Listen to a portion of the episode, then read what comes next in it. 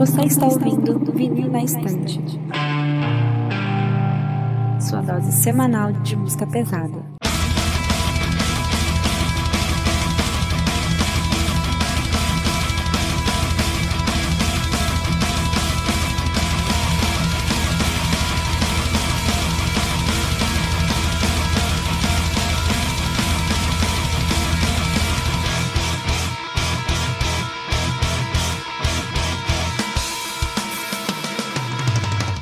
Eu sou a Kati. Eu sou a Gabi. Eu sou o Lucas. Eu sou o Peralta. Eu sou o Takeo. E eu sou o Sandro e voltamos com mais um episódio do Vinho Estante Podcast. Dessa vez para nosso encontro trimestral que temos para falar sobre os lançamentos. Dessa vez vamos conversar aqui, nos debruçar sobre alguns dos lançamentos dos meses de julho, agosto e setembro.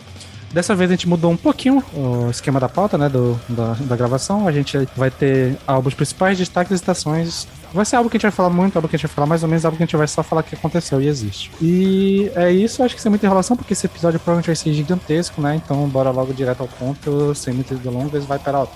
Então, galera, como a gente sempre pede, é só chegar lá nas nossas redes sociais, arroba Podcast, no Twitter e no Instagram. Uh, nós temos o nosso grupo do Discord agora, onde nós estamos fortalecendo uma comunidade lá. Se você quiser entrar em cal conosco, jogar uns joguinhos e, sei lá, só jogar a ideia fora, é só chegar lá no nosso Discord. Também na Twitch, que é onde está rolando essa gravação, que você pode interagir conosco em tempo real durante as gravações. E no YouTube, onde nós sempre trazemos vídeos de react, listas e cortes dos episódios. Então é isso aí, galera. Bora pro episódio, porque hoje a pauta é longa.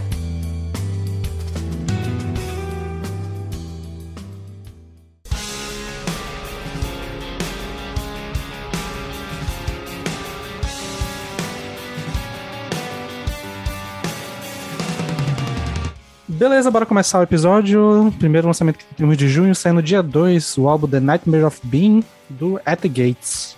Cara, eu gostei do álbum, achei o álbum legal, achei um Melodeath man maneiro, tem, tem coisas legais ali, mas eu não... Cara, o vocal não, simplesmente não desceu pra mim, assim. Pode ser um acquired taste, talvez, mas pra mim o vocal não desceu e... Sei lá, eu tava até animado pra conhecer a banda, que eu não conhecia, nunca tinha ouvido falar nada. Tem algumas músicas que eu gostei, tipo Garden of Cyrus, The Paradox, mas Porra, vocal é tenso. Eu fiquei tipo. É... Como é que é o tema que tu usou aí, Lucas? Não sei o que ela taste? Acquire taste. é a parada que você vai. Né?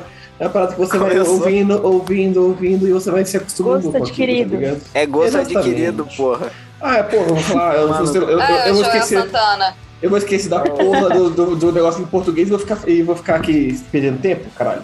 Não, cara, tá louco, meu. É, é, é, é aquela coisa lá de gringo, né, meu? Não tem como. Vai tomar no cu. Enfim, uh, eu também vou, vou, vou, concordar com meu amigo do gosto adquirido aqui.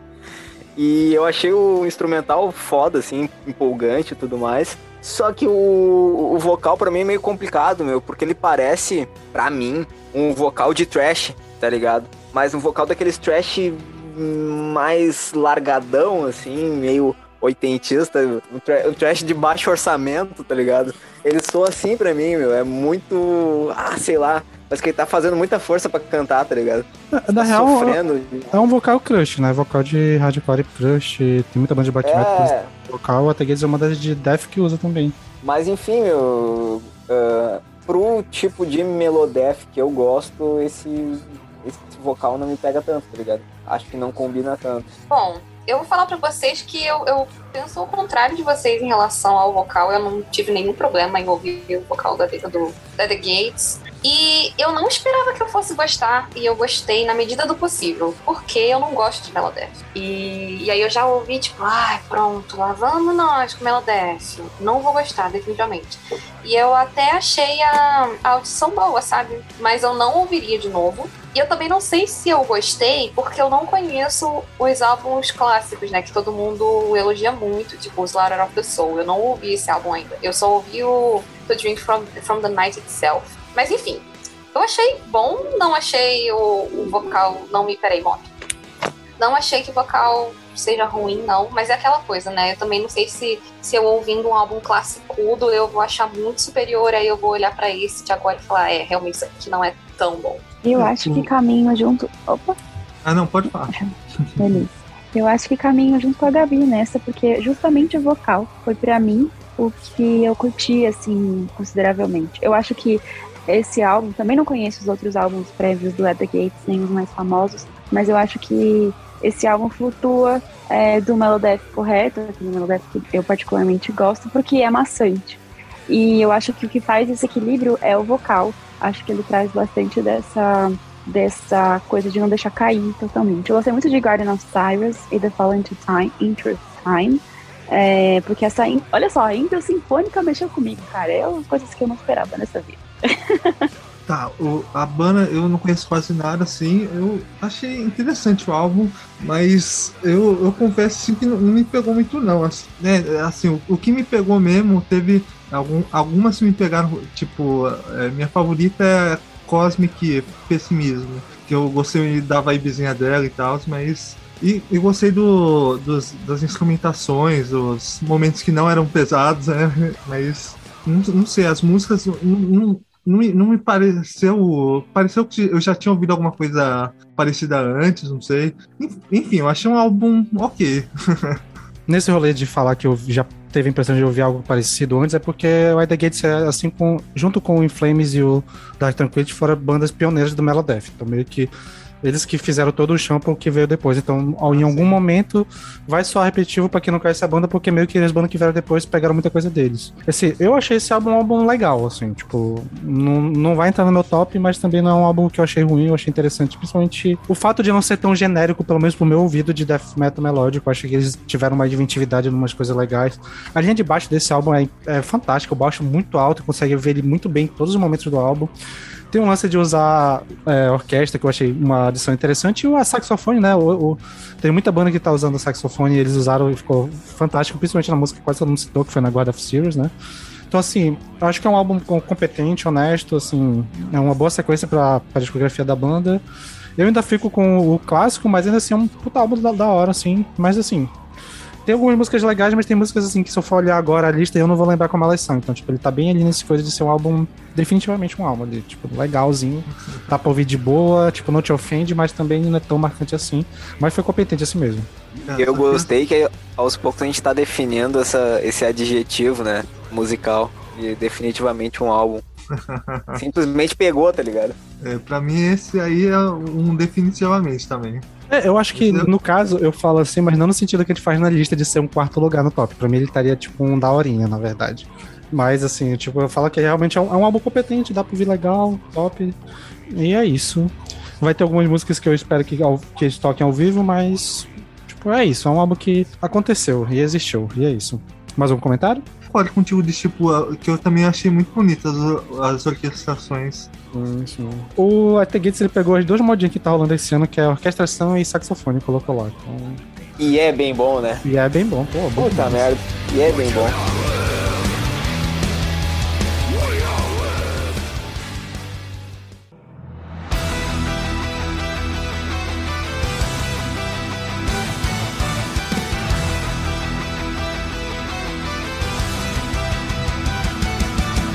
Beleza, continuando aqui na pauta, o próximo álbum que temos saiu no dia 16, o álbum Call of the Wild do Power Wolf.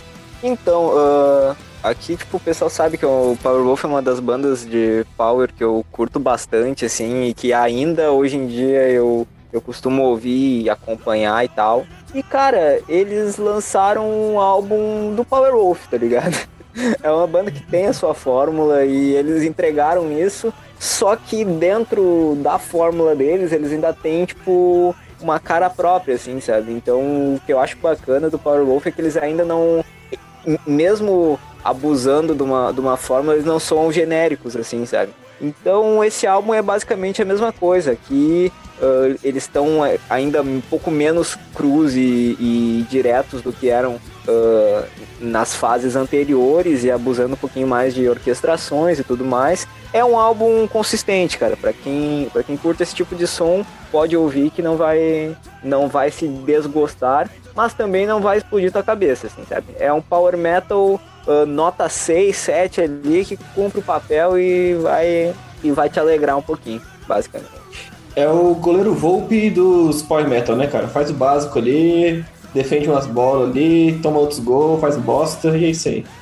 Mas. É isso, ouvi esse álbum e não sou muito fã da banda, cara. Eu, eu parei pra ouvir eles em 2011, lá, quando eles começaram a estourar. E não gostei, achei muito caricato.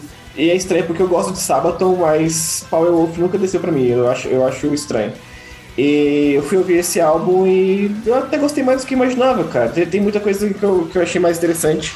E eu fui, eu fui ouvir os álbuns antigos e eu entendi por que, por que eu gostei mais desse álbum. Eu acho que a voz, a voz do vocalista, que eu esqueci o nome dele, é, tá, é, eu acho que a voz, o vocal dele tá um pouco menos é, super produzido, sabe? Tipo, parece que ele tá mais cru, assim, o vocal dele, pelo, pelo jeito. Uhum. Antigamente tinha um reverb enorme no vocal dele e, sei lá, eu ficava um pouco agoniado. E dessa vez eu tô sentindo que tá um pouco mais cru a voz dele. Eu achei legal, eu achei maneiro. E foi muito engraçado porque a música Blood for Blood, eu falei, cara, essa aqui é a música do Sabaton, cara. Caralho, isso aqui é muito Sabaton. Aí eu fiquei tipo, pera, eu gostei, mas é Sabaton, Sabaton isso. Então, sei lá. Eu acho que são duas bandas que, que conversam muito entre si musicalmente. É, mas é isso, achei o álbum legal de ouvir. E realmente, quem não gosta de Power Metal não vai gostar. Quem não gosta de Power Wolf não vai gostar. Mas quem, quem já é fã vai. É isso, vai, vai, vai gostar e, é, e ponto final. Até porque, meu, tu que curte aquela banda que acabou, acabamos cancelando recentemente, o, o Glory Hammer, tá um cara que curte ah. bastante, tá ligado? E o Power Wolf vai mais pra essa pegada, assim, de ser uma caricatura do Power Metal, tá ligado? Então, tipo, não adianta, se tu não curte o bagulho, não vai descer pra ti e não tem jeito, tá ligado? É, é, é, que a caricatura do Power Wolf eu sempre achei muito caricato demais até, tipo, se parece...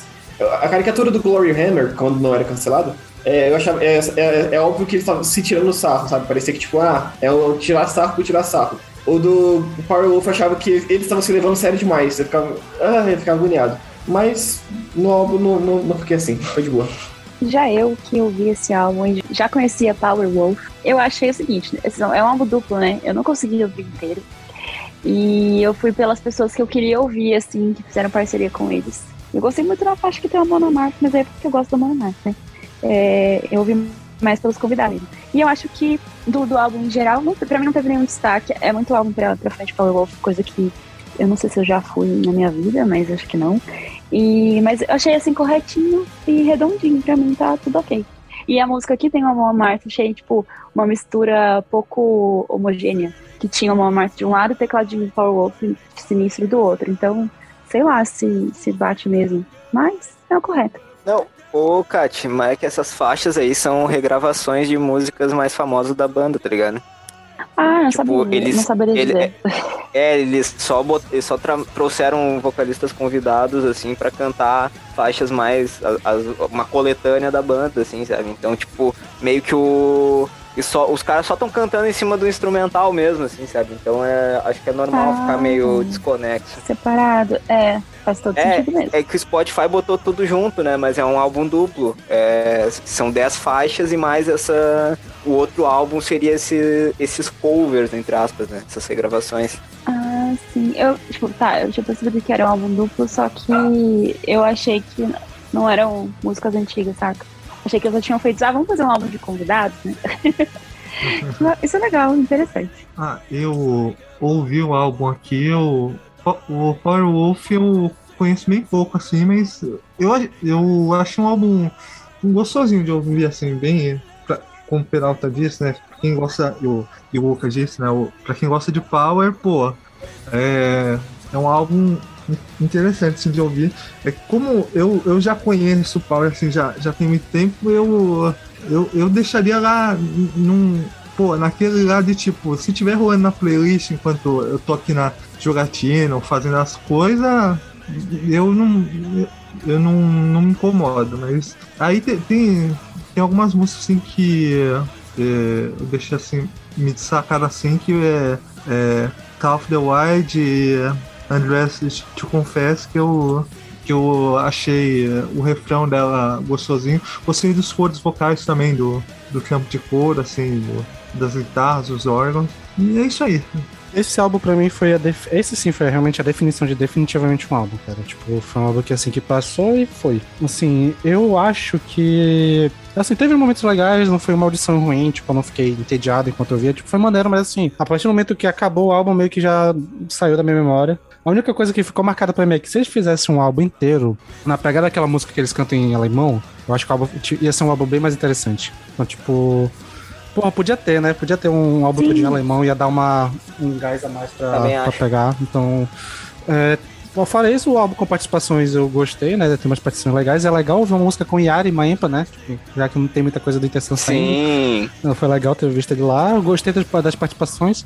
Apesar de que as escolhas das músicas, teve algumas músicas que eu senti falta, mas ainda assim, é, acho que é particular, né? A escolha, então é isso. Mas é, é foi um álbum ok. Acho que eu, eu, a minha nota que eu dei pra ele foi tipo um 6,5, algo assim. Que, tipo, hum, é, mais um álbum do Powerwolf. Uma é, banda que tá eu... traduzindo muito, né? Acho que eles lançaram o álbum quase todos os anos, sei lá, desde 2017 pra cá. Então, tipo, Sim, meu, se eu não me engano, em 2019 eles já tinham lançado um álbum que também era um, também foi um bom álbum, também foi um bom álbum. E cara, eles têm o, eles trazem um trabalho consistente assim, sabe? Uma banda que não arrisca muito, mas eles sempre entregam um, um disco pelo menos bom, tá ligado? Eu acho isso bem interessante. E o que tu falou da, de ter um álbum todo em alemão é uma parada que eles estão fletando há um tempão, sempre coloca uma musiquinha aqui, outra ali, e tipo, tipo, dá aquela vontade, tipo, cara, faz um álbum todo em alemão e se joga nessa pegada, tá ligado? Porque tem tudo a ver com o lance da banda, com a, com a estética e temática, tá, tá ligado?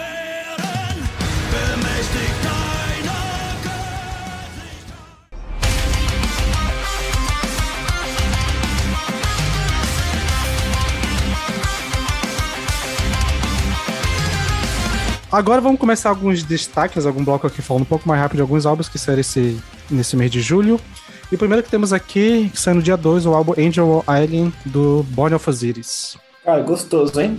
Maneirinho, gostei. O metalcore progzinho, assim. É, achei a maioria das músicas legais. Achei o vocal acho, é, meio... Bem metalcorezão, assim.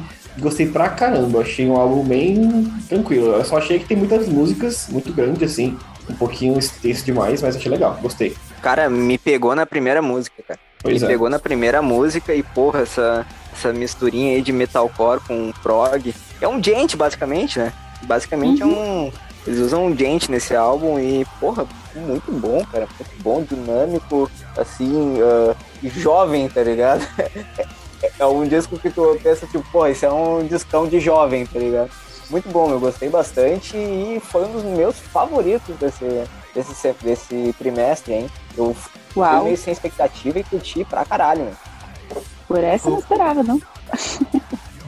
Bom, meu comentário é rapidinho aqui, mas eu, eu gostei dos tecladinhos do. Já no, no começo desse álbum, assim, do, e do que tem durante o álbum. Assim, eu, eu gostei muito do uso, uso de sintetizador. Eu acho que. Ah, mais uma banda, né, que traz o saxofone aí safado né, no meio e que fica bom, né? É, é dessa season. É, e eu acho que é exatamente por conta dessas quebras de expectativa que e esses instrumentos fora do convencional, ou talvez por causa da parte prog. Olha aí, mais uma coisa surpreendente da minha parte. É, para mim, um metalcore mais palatável do que foi o metalcore do Architect no último é, de lançamentos. Então, eu achei uma legal também, curti. E era uma banda que eu protelava de ouvir, assim, sei lá, tinha uma preguiça do nome, não sei. Mas achei uma experiência interessante. E a capa é linda também, só um comentário. É, eu imagino que daqui talvez eu seja o único que, único que já conhecia a banda, né, de antes, então, assim. Eu posso dizer que eu já ouvi coisa deles que me soou mais interessante, mas assim, ainda assim eu gostei do álbum, achei um álbum legal. Eu acho que só que eu concordo com o Lucas que tem música demais, eu acho que principalmente na meiuca ali do álbum tem uma hora que dá uma. Tipo, começa a ter umas coisas meio genériczinho e tal, mas eu acho que se desse uma enxutada no álbum ele ia ficar bem mais interessante. E aquilo do sax, porra, se eles fizessem o álbum inteiro com essa pegada do sax ali e tal, tipo, tem na primeira e na última música, mas se eles fizessem uma parada com mais, assim, acho que ficaria mais legal. Acho que.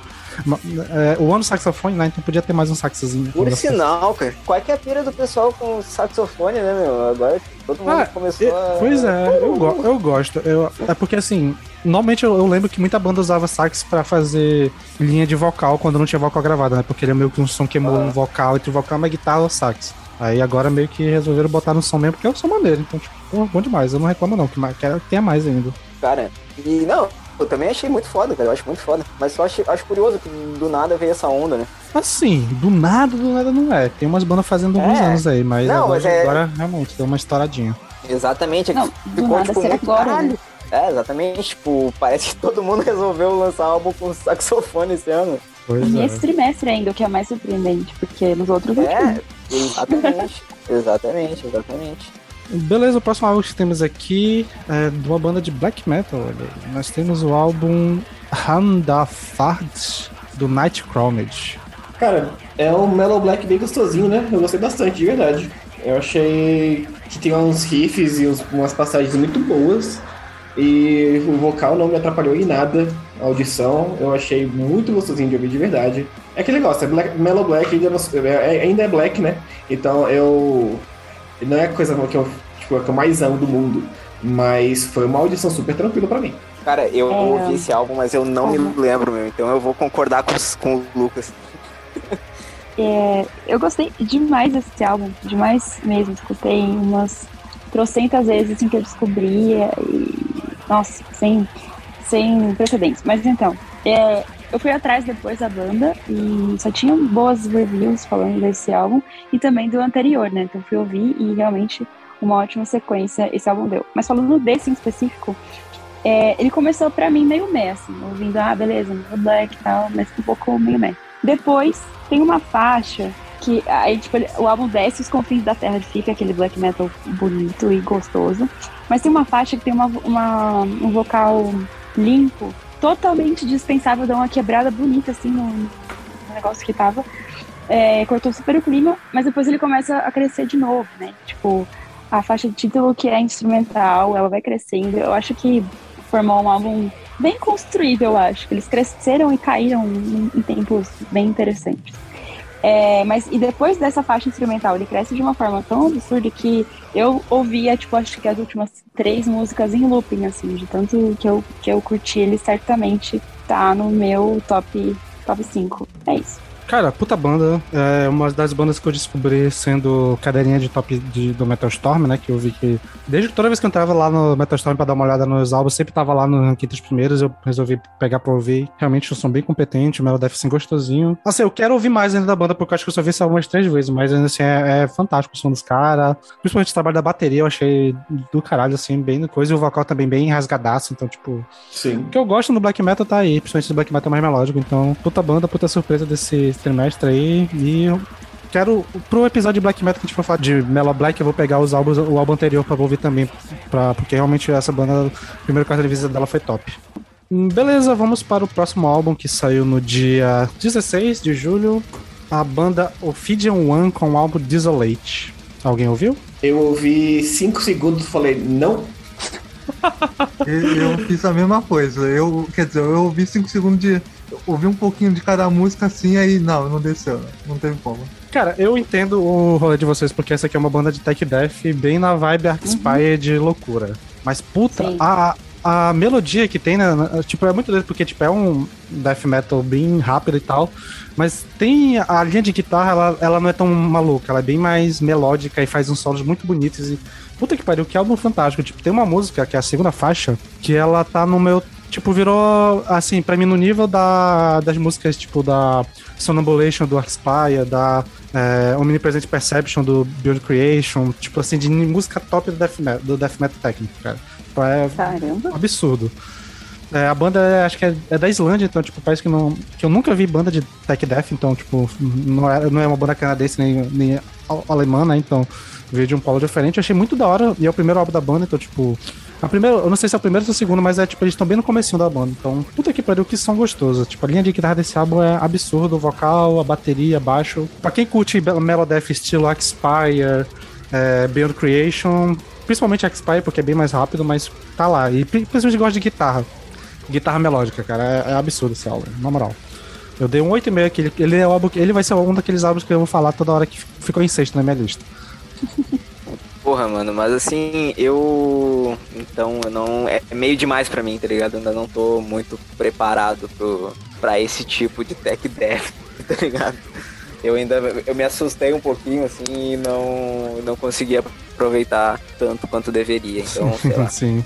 Inclusive, só pra falar, a faixa que eu falei que é a top do álbum é a segunda música, que é a Spir- Spiritual Oblivion. Essa música é a perfeita. Se tu ouvir ela e não gostar, tu, deve- tu não vai ouvir, tu não vai gostar da banda. Então, tipo, é, é basicamente isso. Eu acho que uma esperada de Tech Death, ela é uma martelada, né? Eu ouvi, assim, com o olho regalado. É, Tech Death. Mas eh, me passa um pouco batido. Eu acho que por conta do gênero mesmo, já, já ser um pouco saturado pra mim. Poucas coisas ainda me chamam atenção, são mais as clássicas. Mas é, a bateria é novamente impossível, feito Art Spire. E o vocal cavernoso. Eu acho que eu gostei muito do vocal. Mas não me saltou aos olhos, assim. É a famosa música pra quem tem TDAH, que tipo, é alucinante, assim, maluca, então tu, tipo, combina muito bem com a, com a minha cabeça. É, é muito doido. Alucinante mesmo. O cara que, o cara que relaxa com o Tech Pô, Death, né? Eu estudo. Isso aqui, é, isso aqui pra mim é música pra estudar, pô. Eu vou estudar, eu boto um som desse aqui Ah, tá pra bom. ficar focado.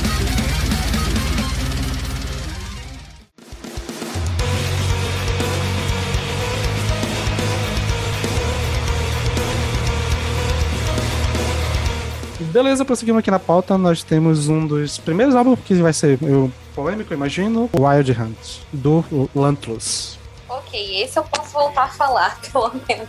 Porque julho pra mim foi uma coisa horrorosa. Não me deu vontade de ouvir quase nada. E aí eu peguei esse do Lantlos, que era uma banda que eu já gosto. Gosto a parte. A fase do Nige, na real. Nem o Melting Sun, eu sou muito chegada, achei ele bonitinho. Então, pra não sei se alguém sabe, né? Mas o, o Melting Sun é bem showgaze e tal. E aí eu esperava isso do, do Wild Hunt. Só que aí os caras meteram prog metal no rolê. E eu não gostei, eu achei que ficou muito genérico. Foi uma, ficou um- uns, uns riffs assim que você ouve em qualquer banda de prog metal. Assim, moderninha, sabe? Bem, bem classe D. Então é isso, basicamente, sabe? Já não tem nada, nada, nada, nada a ver com o Lantlos lá do começo, da época do Ninja, nada. Tanto que tava na nossa lista, primeiro tinham colocado, ah, é um álbum de, de, de Black Gaze. Não, não tem mais nenhum traço de Black Gaze. Eu acho que não tem nem nada, nem, nem traço de prog metal, viu? Porque eu vi esse álbum e falei, pera, esse aqui é um post-rockzinho muito gostosinho, mas. Não, Assim, eu até, eu- pra não falar merda, eu até olhei no Rate Your Music, que realmente tá lá como Alternative Metal, Progressive, progressive Metal e Post-Rock barra Showgaze também. Então, eu, eu achei eu, bem prog, na real. eu achei bem post- post-rock, assim, cara. Eu achei bem post-rock. Tá, tem umas coisas meio prog ali. é, tem um pouquinho de shoegaze, mas eu achei muito mais post-rock. Um post-rock meio prog. É isso pra mim. Mas É. dito isso, eu gostei. Eu nunca tinha ouvido Lantlos na minha vida. Eu não, eu não fazia a menor ideia do que, que se passava da banda. Eu achei interessante, eu achei, sim, no começo eu não gostei muito, a primeira faixa eu achei, né, ok. Mas conforme eu ia ouvindo mais, eu fui gostando e, e, tipo assim, foi um álbum que me desceu bem tranquilo, assim, de verdade. É, não sei se eu, você, tipo, não sei se eu vou parar pra ouvir mais depois, assim, conhecer mais a banda, mas, porra, eu gostei de ouvir esse álbum, não foi, não foi horrível, não. É, eu achei que ele é desnecessariamente longo. Ele tem o quê? 13 faixas, né? É, E são Doze. todas faixas, faixas mesmo, não tem nenhum interlúdio, é só música mesmo. Eu achei muito grande. E a parte post-rock que você falou, eu gostei. Eles têm umas passagens atmosféricas muito gostosas. Mas o que me incomodou mesmo foi essa guitarrinha de Modern Prog que eh, não desceu comigo. Eu tava ouvindo e eu cheguei a uma conclusão. Tipo, porque eu também eu peguei na pauta justamente quando eu já tava Black Gaze. E aí eu fiquei, what? Onde tá o Black Gaze? Mas, mas enfim. e aí eu fiquei me perguntando isso, porque de resto eu achei muito um rock alternativo. Tanto que a minha conclusão que era um Kings of Leon com metal, assim. O que pra mim não é um demérito, porque eu gosto de Kings of Leon. Mas que eu esperava uma outra coisa, eu esperava, então só fiquei, tipo, porque eu tinha essa imagem, eu lembrava que o Ninja tinha feito parte, e aí eu falei, o que aconteceu? E eu não fui atrás, né? Mas foi isso, Kings of Leon Gold Metal. É, nessa onda de expectativas eu, eu, eu fui duas vezes. A primeira foi quando eu sabia, eu já tinha ouvido falar da banda e nunca tinha pego pra ouvir, né? Aí eu vi que ia ter álbum novo, vou ouvir e tal. Aí falaram, ah, mas tá muito pop. Eu vi que, lembro que compararam com. Com. Como é o nome daquela banda? Que cantava é, a White Sinner Tragedies? Sempre esqueço o nome deles. PNQ The Disco. PNQ The Disco, eu vi a gente- Caralho, meu, tu, que- tu, Eu vi que- gente tu que meteu cover, velho. Tu que meteu cover, não, não conhece porra? Não, pois é, foi alguém que. Alguém que colocou. Alguém que, eu vi alguém no Twitter falando que parecia Pancake Disco. Eu fiquei, caralho. Aí beleza, eu fui ouvir, tipo. Nada. A segunda virada foi que Jade. não era nada com isso. Assim, eu consegui notar alguns refrões que dava pra pegar uma parada meio alegrinha, pop rock e tal, pá. Eu, ah, talvez seja aqui. Mas ainda foi exagero. Assim, eu achei um álbum legal, gostoso de ouvir e tal. Tipo, não me ofendeu, mas também não me marcou. Então, tipo, bem passou reto. Mas antes de ouvir ele, eu tava falando com a Jade, né? E ela falou pra mim, antes de ouvir ele, por favor, ouve os álbuns anteriores, pra ter uma noção do que era a banda. E eu peguei os álbuns anteriores, realmente, eu prefiro muito mais a vibe, até do Melt Sun, mas eu gosto mais dali do, do acho que era Neon, que eu peguei pra ouvir também. Então, tipo. Nossa, assim, o Neon é perfeito. Então, Caramba. é, essa eu gostei, mas ainda prefiro o que veio antes. E era, eu acho que fazia uns sete anos que ele lançava o álbum, né? Então. Eu, eu acho que o, o tempo que passou, provavelmente a banda deve ter dando uma balangada e eles voltaram tentando fa- fazer o que, que da estratégia dele. Então, eu entendo a sonoridade que eles viraram. E é legal, assim, pá, mas eu ainda prefiro o que veio antes. Ah, eu gostei do disco. Ele tem uma pegada que mistura ali o shoegaze, post rock, uma pitadinha de prog. Acho interessante, só que ah, ele fica meio ali no- na meiuca, assim, sabe? Ele não, ele não, não bate de vez, assim. É um bom disco pra tu ouvir de fundo, mas eu acho que se tu tipo, for pegar pra ouvir ele pra valer, assim, e, e analisar e tal, ele vai soar um pouco maçante, porque ele nem vai nem fica, e é um disco muito longo, então, tipo, não talvez não seja uma audição tão interessante assim, sabe? Mas pra colocar ali enquanto tá estudando e tal, Eu concordo com o Peralta nisso também. Ele é mais um disco de fundo, né? Porque eu, as duas vezes que eu ouvi, eu me concentrei no álbum e quando chegou na metade eu já não aguentava mais. É nem que eu tenha achado realmente ruim o som. Ah, aquele tipo de guitarra, já falei, me incomodou um pouco porque eu acho genérica. Mas tem partes boas, né? Mas realmente, ele é muito longo e fica meio cansativo. Beleza, e pra fechar os destaques de julho, nós temos o álbum que sai no dia 30, o Our Bodies Burned Bright on the Re-Entry, do Underdark. Pô, galera, isso aí eu também peguei pra ouvir e peguei no hype, porque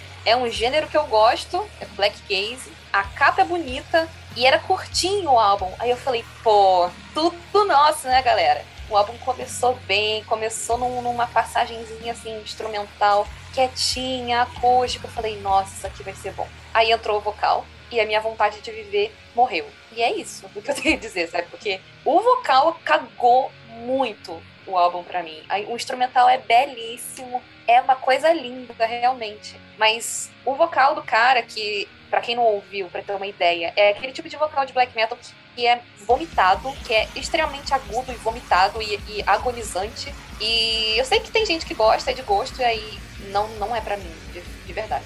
Cara, mesma coisa comigo, Gabi. Tudo que você falou, tudo, tudo, tudo, tudo. Todas as vírgulas que você falou, eu concordo. E é isso. Só a correção que é uma me- menina no vocal, tá? Eita porra! Porra, amiga, aí é foda, hein? Assim, pra quem. Caralho! Eu, a gente já tinha falado dessa banda ano passado no episódio de Antifa, porque é uma banda dali da cena RABM, né? Ali e tal. Então, tipo, na época eles não tinham lançado um álbum, só tinham lançado uns três singles e tal. E eu lembro que na época a gente pirou na sonoridade, mas eles realmente deram uma. mais pro black do, que- do que pro gaze desse, dessa, dos singles pro álbum. Então, tipo, o álbum eu achei ele bem mais. Tá pegado até meio um black crush, assim, tá? Por causa do vocal, mas assim, eu gostei, eu gosto desse tipo de vocal já, então. Eu acho que ele entrega a agressividade que o gênero precisa e tal, pá. Então eu achei interessante e o fato de ser um álbum curtinho, acho que é meia hora só, né? Então, tipo, praticamente, então. Hum, é, ele vai que vai muito bem. Eu gostei bastante, mas assim, não chegou a entrar nos meus tops. Mas assim, eu gostei mais dos singles do que eu gostei do álbum, isso eu posso dizer. Cara, então, meu, eu acho interessante até esse tipo de vocal, assim, mas agoni- agonizante, ah, desconfortável, tá ligado? Só que ele é interessante quando usado em determinados momentos, assim, como um recurso de interpretação da música, sabe? Tipo, ah, num momento muito específico eu utilizo dessa forma, assim, pra passar o sentimento que a música tá pass quer passar, tá ligado? Só que, tipo, porra, ah, quando é usado demais, cansa, tá ligado? Fica, meu Deus do céu, alguém dá uma água pra essa pessoa, cara. Concordo com Ah, alguém dá uma água novo, pra essa real. menina, cara. Bah, assim, ó, chegou um ponto que ela já tava, tipo, Michel Temer pedindo uma pastilha, tá ligado? Não, não dava mais, tá ligado? Não, não. Eu, É, eu acho mas, que- dito isso, É. eu, eu achei o álbum bom, o instrumental é muito legal, e eu acho que cabe ali darem uma dosada nesse vocal, e a capa é incrível, velho. A capa é linda demais, o logo bonitaço. E é basicamente isso. É, eu acho que só, assim, eu acho que eu concordo até com o ponto de vocês, mas parece meu cagação de regra falando, ah, não faz isso e tal, não sei o que lá, dosa, pá. Porque, tipo, é, tem muito a ver com o rolê da cena. Tipo, a cena ali que tem muita coisa do grindcore, vai pegar essa coisa mais política, costuma ter vocal assim. Então, tipo, meio que black metal RB, RBAM costuma ter vocal nessa, nessa levada, porque meio que faz parte da, da estética e da, da construção do, do rolê todo. Então, eu entendo que não curte, mas. Oi. Mas, mas, a, gente, a gente tá aqui literalmente pra fazer isso, pra cagar a regra. Não, beleza, mas é, é, porque tem uma coisa. É porque eu acho que tem uma diferença falar eu não gosto e falar que isso é ruim, não faz isso, muda, tá ligado? Bom, vamos lá. Eu curti exatamente por conta desse vocal. Porque para mim foi assim, eu escutei e falei, gente, a pessoa tá realmente sofrendo, cabe ali no DSDM. Aí entrei e falei, é uma mina, ah, fiquei muito feliz. Só que assim, é um blocão sonoro que parece que o que ela puxa com vocal, a galera puxa com, com instrumental, e aí vai ficando um negócio assim que no fim das contas você só lembra do peso no seu ouvido e, e do contraste com essa capa que não tem nada a ver com o som que eles fazem de fato, mas é lindo. Então, mas eu curti muito esse arrastado dela, assim. Eu acho que se ela dosar, eventualmente ajude ela a cantar, seja, não sei se ela consegue, eu não consegui, mas eu acho que talvez ajude um pouco a maneirar, para que o instrumental também consiga maneirar e você consiga tragar o negócio. Só que eu gostei, achei, achei bem interessante, principalmente o vocal, me encantou bastante. Mas acho que isso é esperado de mim, né? Beleza, vamos aqui agora para um bloco rápido de citações do mês de julho. O primeiro álbum que temos aqui é o Guru com o Missa Profana. Grande nome. Interessante. Guru é uma banda de grindcore do Paraná, que acho que esse é o primeiro álbum que eles lançaram. A capa é uma coisa muito doida porque parece uma mistura de um zumbi com Karl Marx e talvez Paulo Freire. Como se fosse um negócio estranho. E eu achei essa capa muito boa. E ela combina com o som, porque para mim é o segundo trabalho deles. É... E apesar de ser uma banda de death metal com grindcore, eu acho que esse álbum Missa Profana tem tem faixas pra tudo quanto é gosto, sabe? Você pode escutar a bagaceira suja lá, passar pro deathzão ou school, também acompanhado do vocal um pouco mais black do que outra coisa, depois ele caminha pro death tem uma parte que, que se, se até em, encaixa no, no, heavy metal. Então eu acho um vocal que eu achei meio parecido com o Love. Então eu acho que é um álbum assim de cardápio, sabe? Apesar de ser um hardcore, ser um álbum mais curto, eu acho que é uma banda que merece o nosso olhar daqui pra frente. Guru do Paraná. Muito boa essa banda. Beleza, a próxima citação que temos aqui é o álbum Celestial Blues da King Woman. Bom, mano, então, King Woman é uma banda de doom post-metal e é um dos gêneros que eu mais gosto e ainda é cantado por uma mina, que tem uma voz belíssima. E aí eu curto os, os, trabalhos antigos, né, os outros álbuns, mas esse não me prendeu muito. Não achei tão bom quanto o antecessor, ele não tem nenhuma mudança assim drástica na sonoridade, ele só não me conquistou mesmo. Mas eu vi que ele foi recebido bem pelos fãs da banda, os poucos que eu conheço. E é uma boa pedida para quem quer ouvir um Doom com mina no vocal que foge daquela, daquela temática occult, occult Doom, occult rock e stoner, porque parece que toda banda com, de Doom com mulher no vocal é, é fala de bruxa e, e, e maconha. E é só isso. E aí é uma boa pedida para quem quiser ouvir algo diferente com uma mina no vocal. Mas é. eu não recomendaria esse álbum de primeira, não. Eu gostei bastante, eu não conhecia aqui o Woman, gostei bastante do álbum, achei o vocal dela foda. Achei a maioria das músicas muito boas e, tipo assim, chegou perto de estar no meu top 5, de verdade. Eu achei o instrumental bem parecido com Woods of the Prey, que é uma coisa que eu gosto bastante, mas o vocal não me agradou tanto. Embora essa capa, eu achei uma vibe do Rammstein, assim, achei topíssima, maravilhosa. Pretendo ouvir mais coisas dessa criatura. Hum, beleza, para fechar então a última citação aqui, para fechar o mês de julho, nós temos o álbum Arete, do Netherbird. Netherbird, sei lá. Netherbird. Netherbird. Eu achei que, que é uma banda que mistura os vocais do Dissection com o instrumental do Hypocrisy, porém só que é mais maciço, assim, mais carregado. E apesar de correto, de ser um death metal correto, melódico, é claro, não ressalta muito aos olhos, parece, tipo, muito mais do mesmo. E como eu falei, uma mistura de duas coisas que são tecos separados, né? Então, não sei se foi uma boa. Mas eles são suecos, era esperado. Cara, eu gostei muito do álbum, muito mesmo. Eu, tipo assim, foi o meu Mellow Black preferido da, da pauta, assim, trimestre. Foi muito gostosinho de ouvir. É, eu achei os. Achei a guitarra não tão. com a distorção não muito comum para black metal, e eu achei isso legal. E, sei lá, vocal muito bom e passagens melódicas muito bem feitas e, sei lá, bem, uns riffs maneiros. Assim, eu achei um álbum bem gostoso de ouvir. De verdade, eu achei bem legal mesmo. Inclusive, até comentei no Twitter e o, o vocalista do, da banda deu like. Olha aí, fomos notados. Muito bom, muito bom.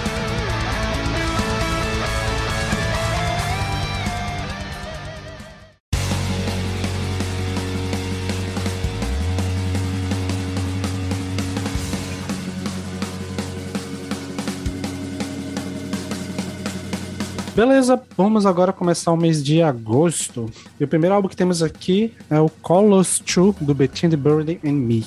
Ai, amigos. Aqui pariu, que álbum maravilhoso. Ah! Finalmente os refrescos, finalmente os refrescos. Vai, Peralta, dê, dê, dê a palavra. Porra, eu, eu não conhecia essa banda e eu me odeio por não ter conhecido essa banda antes, cara. Puta que pariu, eu sou um completo imbecil. Opa, sou um completo imbecil, velho. Sou um Falso completo imbecil. Meu Deus do céu, que coisa mais maravilhosa, meu. Que coisa mais maravilhosa, assim, ó. Porra, não tem nem palavras pra definir o, a complexidade, a riqueza de elementos, a energia, tudo que. Porra, eu tava. Eu ouvi esse álbum a primeira vez na academia e era tipo. Bar atrás de. Eita, tá ligado? Cada coisa eu ficava tipo, caralho, como. Meu Deus, o que, que os caras estão fazendo aqui, tá ligado?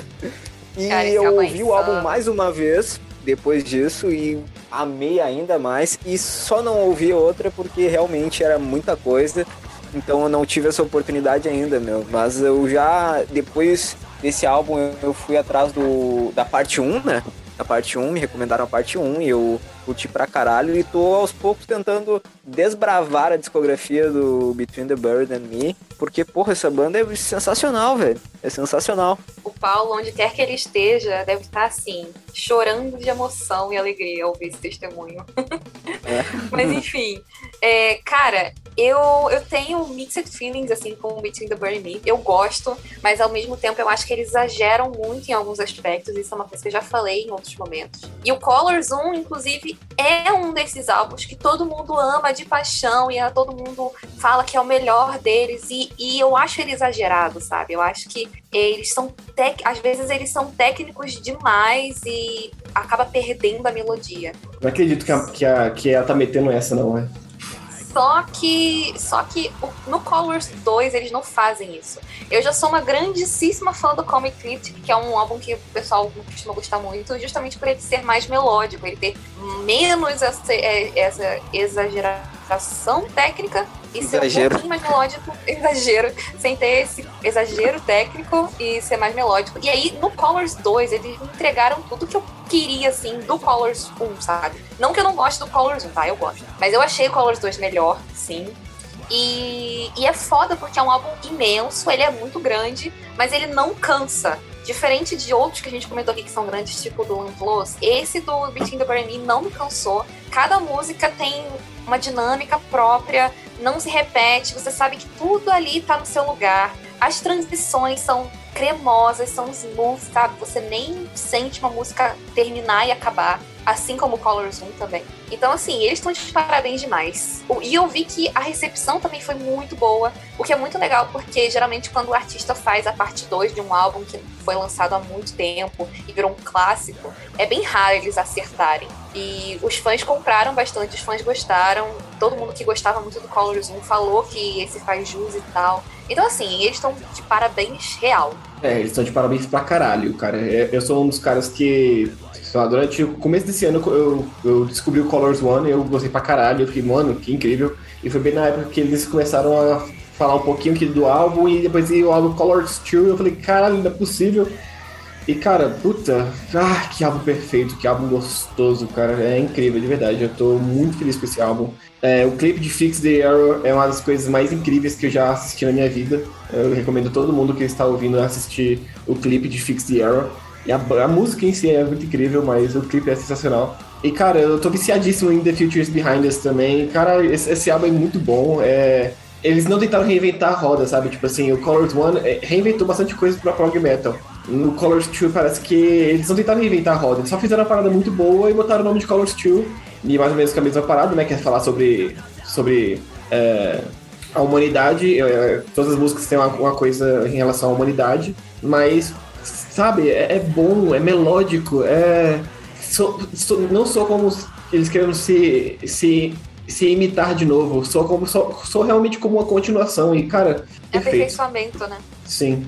Eu, vou, eu acho que vou chegar aqui e, para fazer um contraponto, então, porque eu acho que eu vou decepcionar um pouquinho vocês, então, porque esse para mim foi o álbum assim que eu, eu não tanquei ouvir a segunda vez. é, eu gostei muito do começo dele, a, a primeira faixa eu achei maravilhosa.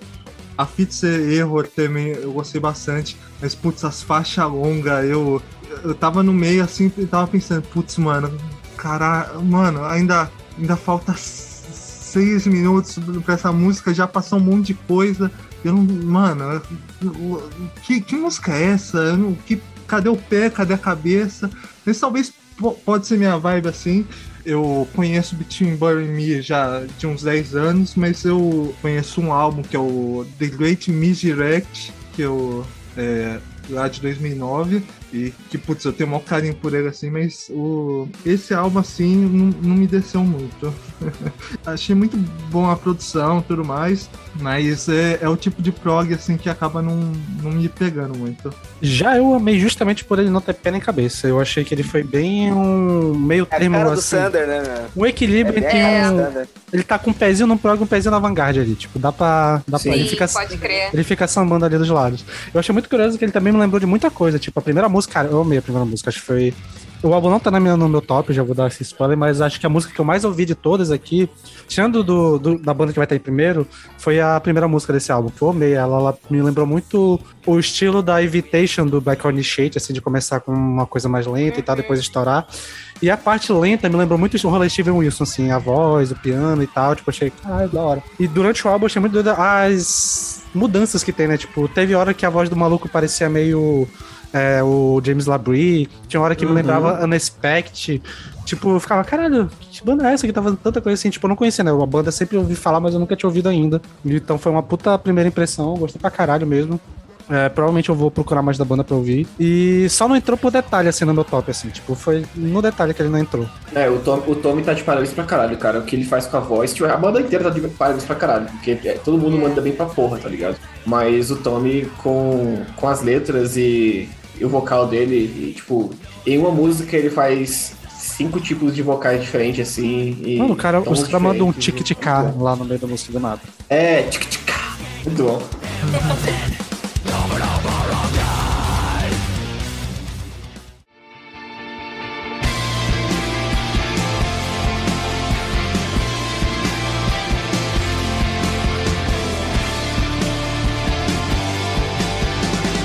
Beleza, mais algum comentário? Grandíssimo álbum. Então, prosseguiremos agora com um dos álbuns mais esperados, talvez. Mas talvez seja um álbum polêmico, né? Que é o álbum Infinity Granite do Death Heaven. Alguém quer começar? Eu só tenho uma pergunta antes. A, a banda trocou de sonoridade no meio do caminho? Sim. Sim. sim. Ah, Mas isso nesse álbum. Beleza. Porque eu, eu tinha conhecido aquele álbum lá, Rosinha, né? O Sunbather. É isso? Sim. Aham. Tá. É, e aí eu fiquei me questionando onde tá o Black do Black Gaze, se não um tristonho aqui ou lá, né? Mas eu não sabia realmente que eles tinham mudado de sonoridade. Mas a proposta, claramente. Nem a é gente outra sabia, Kat, nem, né? nem os fãs sabiam. Assim, Nossa, gente. Que triste isso, né? Assim, Mas o, então- o single deu uma pista, mas todo mundo pensou assim: ah, vai ser só essa música assim, o resto do álbum vai ser mais coisa. Ah, não, era, era aquilo mesmo. E, mas eu achei uma boa, não sei se isso é, se é bom ou ruim, mas enfim. Aí eu vou ouvir de novo? Provavelmente não, mas eu achei no mínimo interessante. Talvez pra eu falar assim: ah, tá, essa banda não é assim, deixa eu ouvir o que eles já produziram antes. E é isso. Ô, achei a capa Kati. bonitona. Ah, eu. Ô, Kátia, a última faixa ali, assim, tipo, se tu quer saber mais ou menos como era a sonoridade da banda, era basicamente a última faixa ali, sabe? Eu acho que É, Eles trouxeram nem, mais nem Black tanto assim. Eu acho Não, que é, metade Não é tanto, final mas da é o que mais. Sim, o é. que mais se Exatamente. aproxima ainda. Sim. Algum resquício de, de Sim, trabalho sim. antigo. Hum, É, exatamente. Assim- eu, eu cheguei a ouvir o Sunbather, mas sabe quando você escuta sem prestar tanta atenção? E eu curti. E, e daquelas que falam assim, depois eu vou voltar pra ouvir mais, nunca mais Mas voltei. Death Heaven é mais ou menos isso mesmo. É o som que tu ouve assim, meio que tu não foca muito. Tipo, ele é mais wall of sound assim de, black, de background, assim. Pelo menos pra mim, normalmente é. Entendi. Kátia, Mas aquele eu vou voltar pra ouvir. Esse daí não. O último que saiu é brabo. recomendo. É, nossa, o Ordinary é muito bom. Sim, eu recomendo o New Bermuda e o Ordinary. Eu gosto desses dois mais ainda do que o do Sam Eu também. Eu, eu não gosto Concordo. muito do Super, mas enfim. Eu queria começar falando do álbum com uma comparação muito doida, mas assim, eu não lembro de ter ouvido antes a voz limpa do maluco do Death Heaven. E não sei se você, principalmente pro Lucas e pro Peralta e pro Takeo que eu ouvi mais, mas não tem uma vibe meio Tobias Forte na voz dele, assim?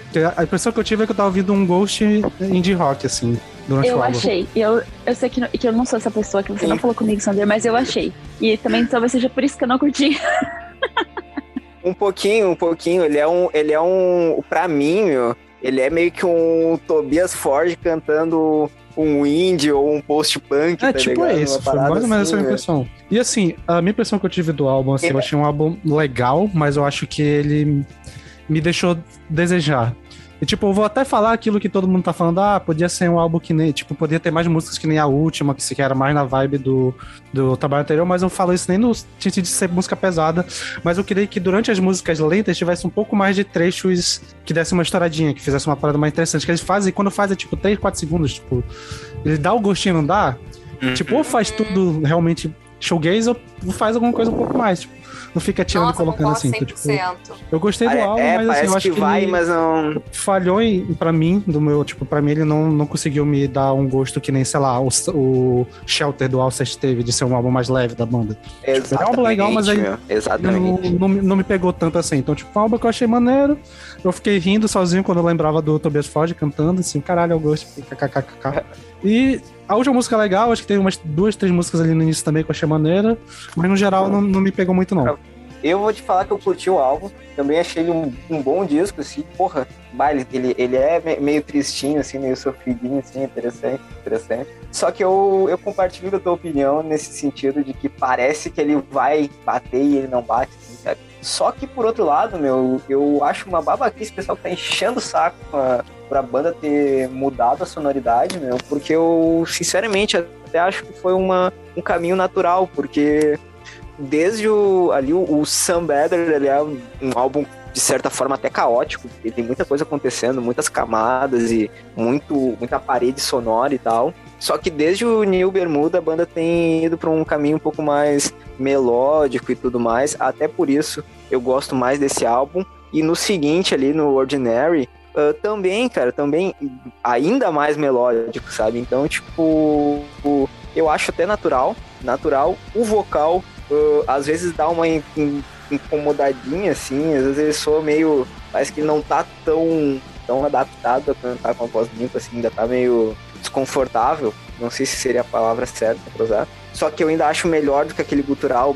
Eu não curto o gutural dele, Sim. infelizmente. Sim, assina embaixo. Infelizmente. Inclusive, eu acho que o rapaz ali. Como é que é o nome dele? É o George, George Clark, né? Clark. George Clark. Isso. Ele mesmo. Uh, inclusive, eu acho que ele andou fazendo umas aulas de técnica vocal, meu, porque na última faixa, o gutural dele tá bem mais agradável do que, do que soava pra mim normalmente, assim, certo?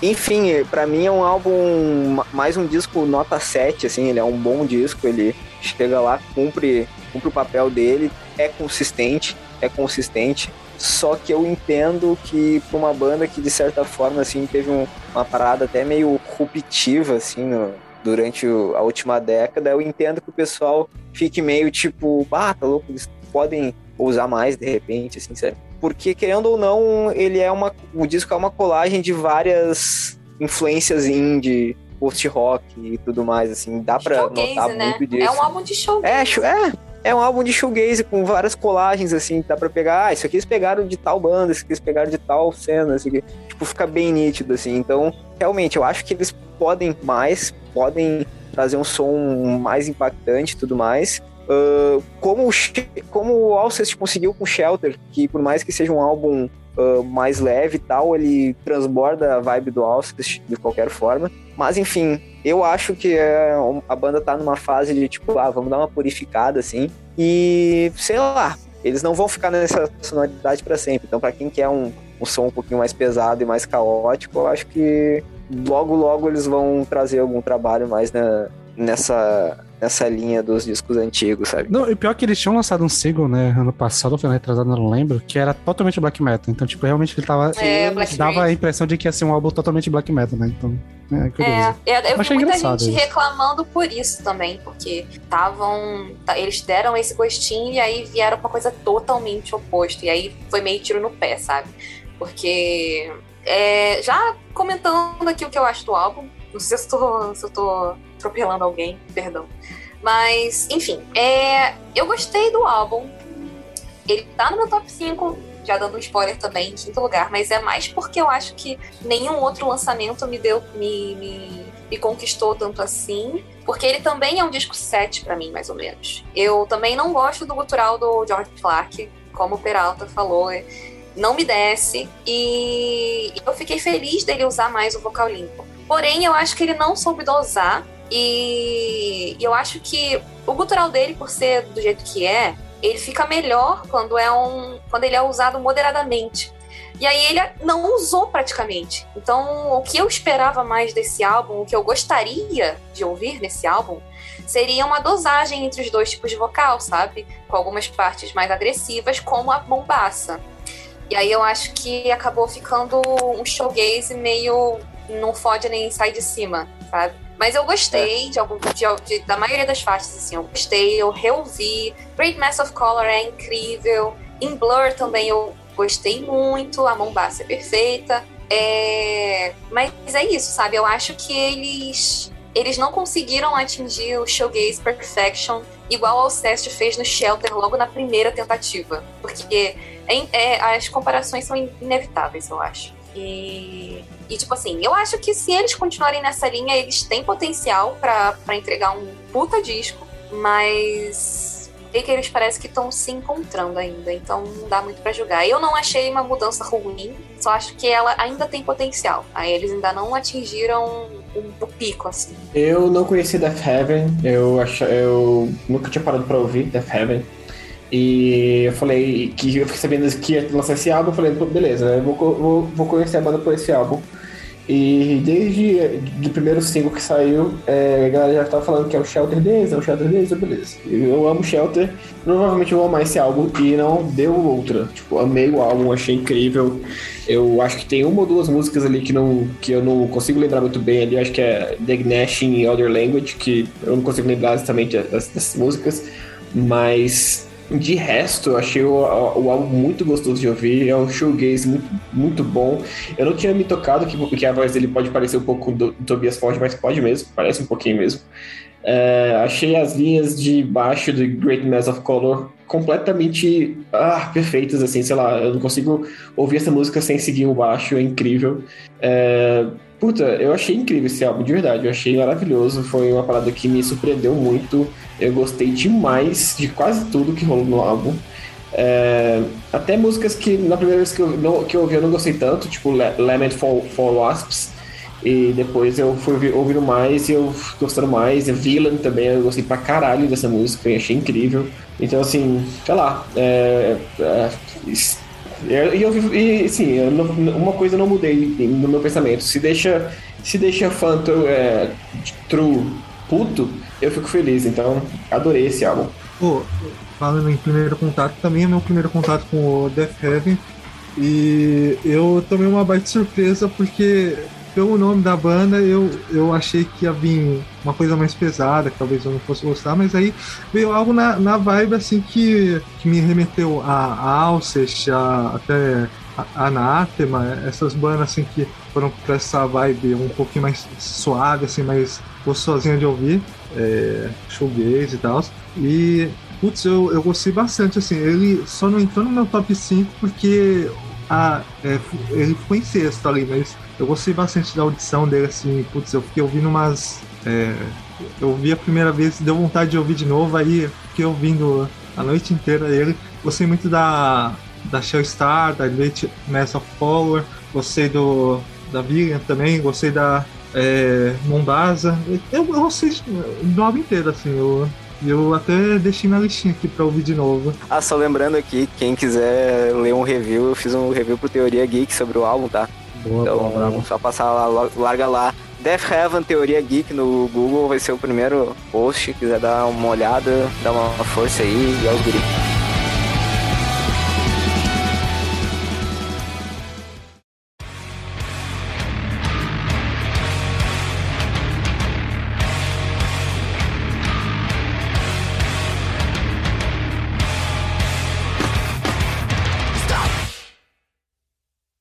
Beleza, o próximo álbum que temos aqui, esse sim deve ser o mais hypado da noite, o All Flowers do Ginger. Vai, Sander. Eu, eu quero que o Sander comece, porque aí a paulada não vai doer tanto depois da gente falar bem. Na verdade, assim, né? Ô, ô, Gabi. Eu tô sendo. Eu tô exagerando aqui só pra. Ô, Gabi, será que se eu atirar um tijolo com bastante força, chega lá em Manaus? Pode, pode tentar. Eu, eu apoio. Deixa que eu, que, eu, que eu atiro daqui que eu tô mais perto. Assim, É mais perto, né? É mais perto. O que eu vou falar sobre o álbum é o seguinte: é um álbum pra mim nota 8, o que por si já é uma puta. Tipo, um álbum. no- Sim, uma grande É uma puta nota agora. Só que assim, ele é um álbum que ainda não bateu em mim. Tipo, tem músicas que eu gostei, tem músicas que eu não, não achei ainda. Não sei, ainda não sei o que achei. Mas assim, entre os álbuns que eu amei, ele não tá na lista. Então, tipo, ele é um álbum que eu gostei bastante. Ouvi ele é muito bom. Tem músicas que me marcaram, mas tem muita música que eu não lembro direito. Se eu for, tipo, ouvir agora, tipo, eu não lembro de Copycat de cabeça. Eu sei que tem muita gente falando bem pra cara dessa música. A primeira música, a Make, é, Make Me, a Symbol, também de cabeça, eu não lembro como ela é. bom. Então, tipo, tem muitas Nossa, só de músicas você que. falar o nome dela, eu já cantarola ela aqui. É, mas músicas tipo a própria Wallflowers, a Sleep of the Right, as outras, elas me marcaram mais, principalmente o final do álbum me marcou mais. Então, assim, eu achei um álbum legal. Ginger é uma banda que normalmente comigo ela demora pra pegar, então talvez seja isso. Tipo, eu vi na época do lançamento, eu vi de novo essa semana e ainda tive com a mesma impressão de que é legal, tô gostando do que tá acontecendo, mas, tipo, não teve aquele punch que teve com o Macro quando eu vi a Pitch of Consciousness a primeira vez, que de lá já me pegou de primeira. Então, é mais ou menos assim, tipo. No geral, eu acho que a primeira impressão foi a melhor que eu tive do Macro, mas não teve nenhuma música que marcou tanto como algumas músicas do Macro. Então, é um álbum, um 8, um puta álbum, ainda assim. No semestre, nesse mês, principalmente, teve cinco álbuns que eu botaria na frente do Ginger, mas ainda assim eu gostei bastante. É um É, brincalhão esse não Só, só- né? cara, só pra continuar a parada do Sander aí, eu vou, vou- Eu fico mais ou menos na mesma parada do Sander, cara. Eu gostei bastante do álbum. Tem, tem faixas que eu lembro também, tipo, porra, Vortex Disclosure, eu, eu acho muito foda, mas, tipo, não sei. Tem alguma coisa com, com o álbum que realmente não, ainda não parou, tipo, me segurou. Me segurou no álbum. Pode ser nessa parada do Sander que, sei lá, é, é, depois de um tempo eu fico, caralho, esse álbum é realmente nota 10, sei lá. Eu acho muito bom, acho muito bom o álbum, mas não me segurou de verdade, assim, tipo, tem alguma coisa no álbum que não me segurou. E eu nunca tinha parado pra ver o álbum inteiro do Ginger, né? Eu conheci pelo, pelo VNE e pelos nossos reacts e tal. Eu sempre que eu reagi, eu sempre falei, caralho, muito bom. Porra, aí eu tava muito hypado pro álbum e eu ouvi o álbum e falei, caralho, muito bom. Até quando, na nossa lista nem pare.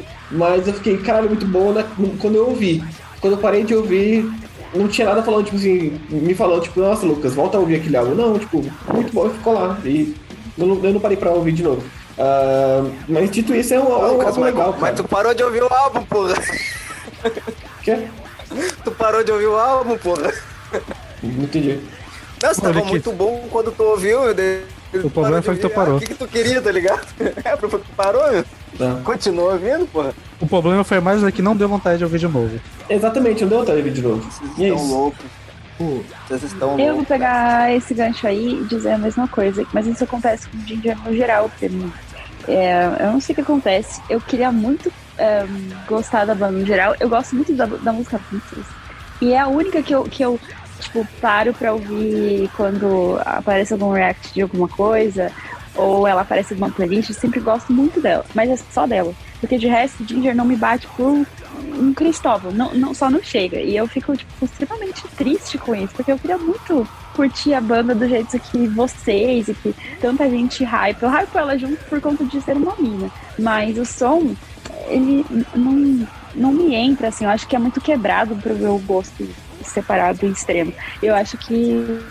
Não sei se um dia vai rolar, espero que sim, porque é, um, é uma tristeza mesmo não curtir. E agora vocês podem mandar bem, porque eu acho que é válido. Pera, pera aí que ainda tem, tem eu aqui pra Ah, seguir porra. com. Eita! É, eu, Não, eu e é- Peralta são uma minoria aqui, tá foda. Não, mas aqui é, é- vai ser mais ou menos o meio de campo. Porque, pô, eu, eu também eu gostei do álbum, assim, ele talvez estaria em, em sétimo do, da lista em geral, assim, do, do top.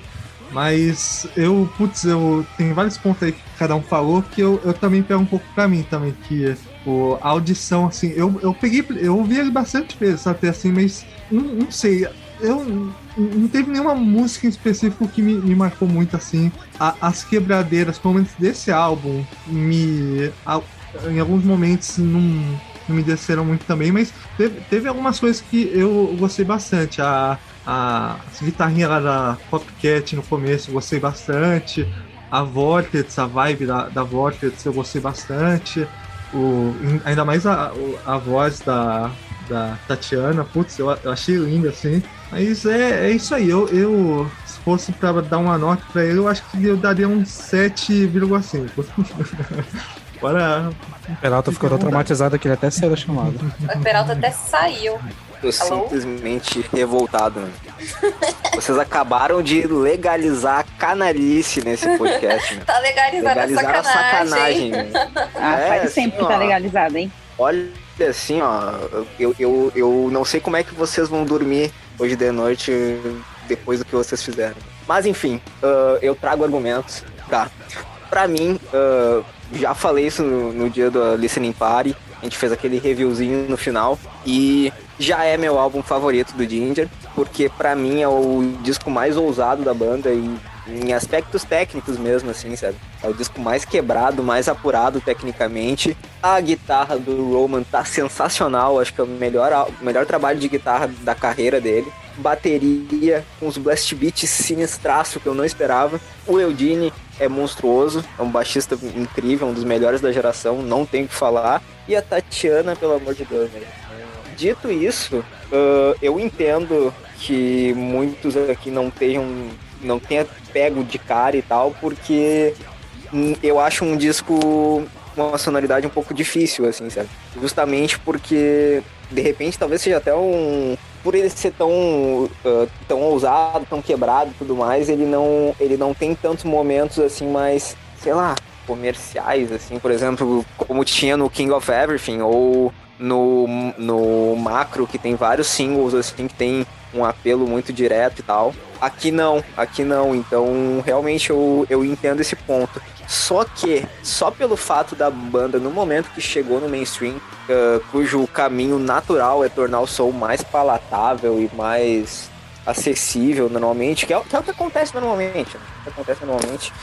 ah, a banda teve a coragem de fazer um, um disco mais ousado do que os outros. Ainda mais o Ginger sendo uma banda que, tipo, conhecida por misturar muitos elementos e transitar entre vários estilos e tal. Então, assim, só da banda provar que pode ir além, já esse álbum já me conquistou e eu odeio dar nota, não gosto, sou contra. ah, mas por motivos profissionais eu dei nota 9 e mantenho, cara, mantenho. Pra mim é um disco excelente, cara. Excelente e eu acho que vocês vão, vão mudar de opinião no futuro. Ou melhor, eu tenho certeza. Eu concordo e não concordo. Eu concordo com algumas coisas que o Peralta falou e discordo um pouco em algumas. Eu acho que não é tão ousado assim. Eu acho que o Macro foi o disco mais ousado deles, no sentido de misturar muita coisa, de fazer cada música de, um, de uma personalidade muito própria. Mas eu acho que eles realmente eles ousaram na, na, na técnica. Esse é o disco mais técnico do Ginger, de fato. É o mais quebrado, é o mais prog mesmo, sabe? Não tem. Você sente pouquíssimas influências de metalcore da, do início de carreira deles, de James e tal. É realmente um disco de metal progressivo, pra mim. Essa foi a sensação que eu tive. E sim, eu concordo que é um. Eu achei sim uma, uma audição difícil. Na primeira vez que eu ouvi, eu fiquei confusa, mas eu gostei. Eu gostei do que eu ouvi, mas também não teve o impacto que teve em mim, como no King of Everything, que tem músicas super. Tem, tem partes muito chiclete que pegam muito, né? E no Macro também. Então, assim, o Ginger, ele tinha umas músicas que, são, que tinham algumas partes bem melódicas, que grudentas mesmo, sabe? Paz, tem aquele apelo a perennial, a- enfim. E aí, nesse álbum, eu realmente eu concordo que não tem músicas assim, porém, ele é muito consistente e, e coeso e sólido. E eu acho que quando você vai ouvindo mais vezes, realmente você vai aprendendo a diferenciar melhor, melhor as músicas. E hoje também é meu álbum favorito do Ginger. E eu não, não tô dando nota pra álbum esse ano, eu parei com isso. Mas se eu tivesse que dar, eu ficaria entre 9 e 10. Real. Eu, é, foi nesse, ni, nesse nível que eu gostei do álbum. Eu realmente não vejo motivo nenhum para tirar um, um ponto dele, porque absolutamente nada nele me incomodou. Nada. Eu entendo que ele não tem uma música de tanto destaque assim como nos outros, porque eu acho que todas são muito boas. E eu acho que isso que acaba sendo diferente, porque, na minha opinião, pelo menos, os outros álbuns, você tinha músicas muito, muito, muito incríveis. E você tinha algumas músicas que só estavam lá, que não tinham destaque nenhum. E aí, nesse não, nesse, pra mim, para mim, todas as músicas são de excelente para cima. Então é isso. Virou meu álbum favorito do Ginger e é meu álbum favorito do ano até agora. Felizmente ainda há um pouco de dignidade nesse podcast. Estamos aqui para isso, meu querido. Servimos é bem para servir sempre. É isso aí.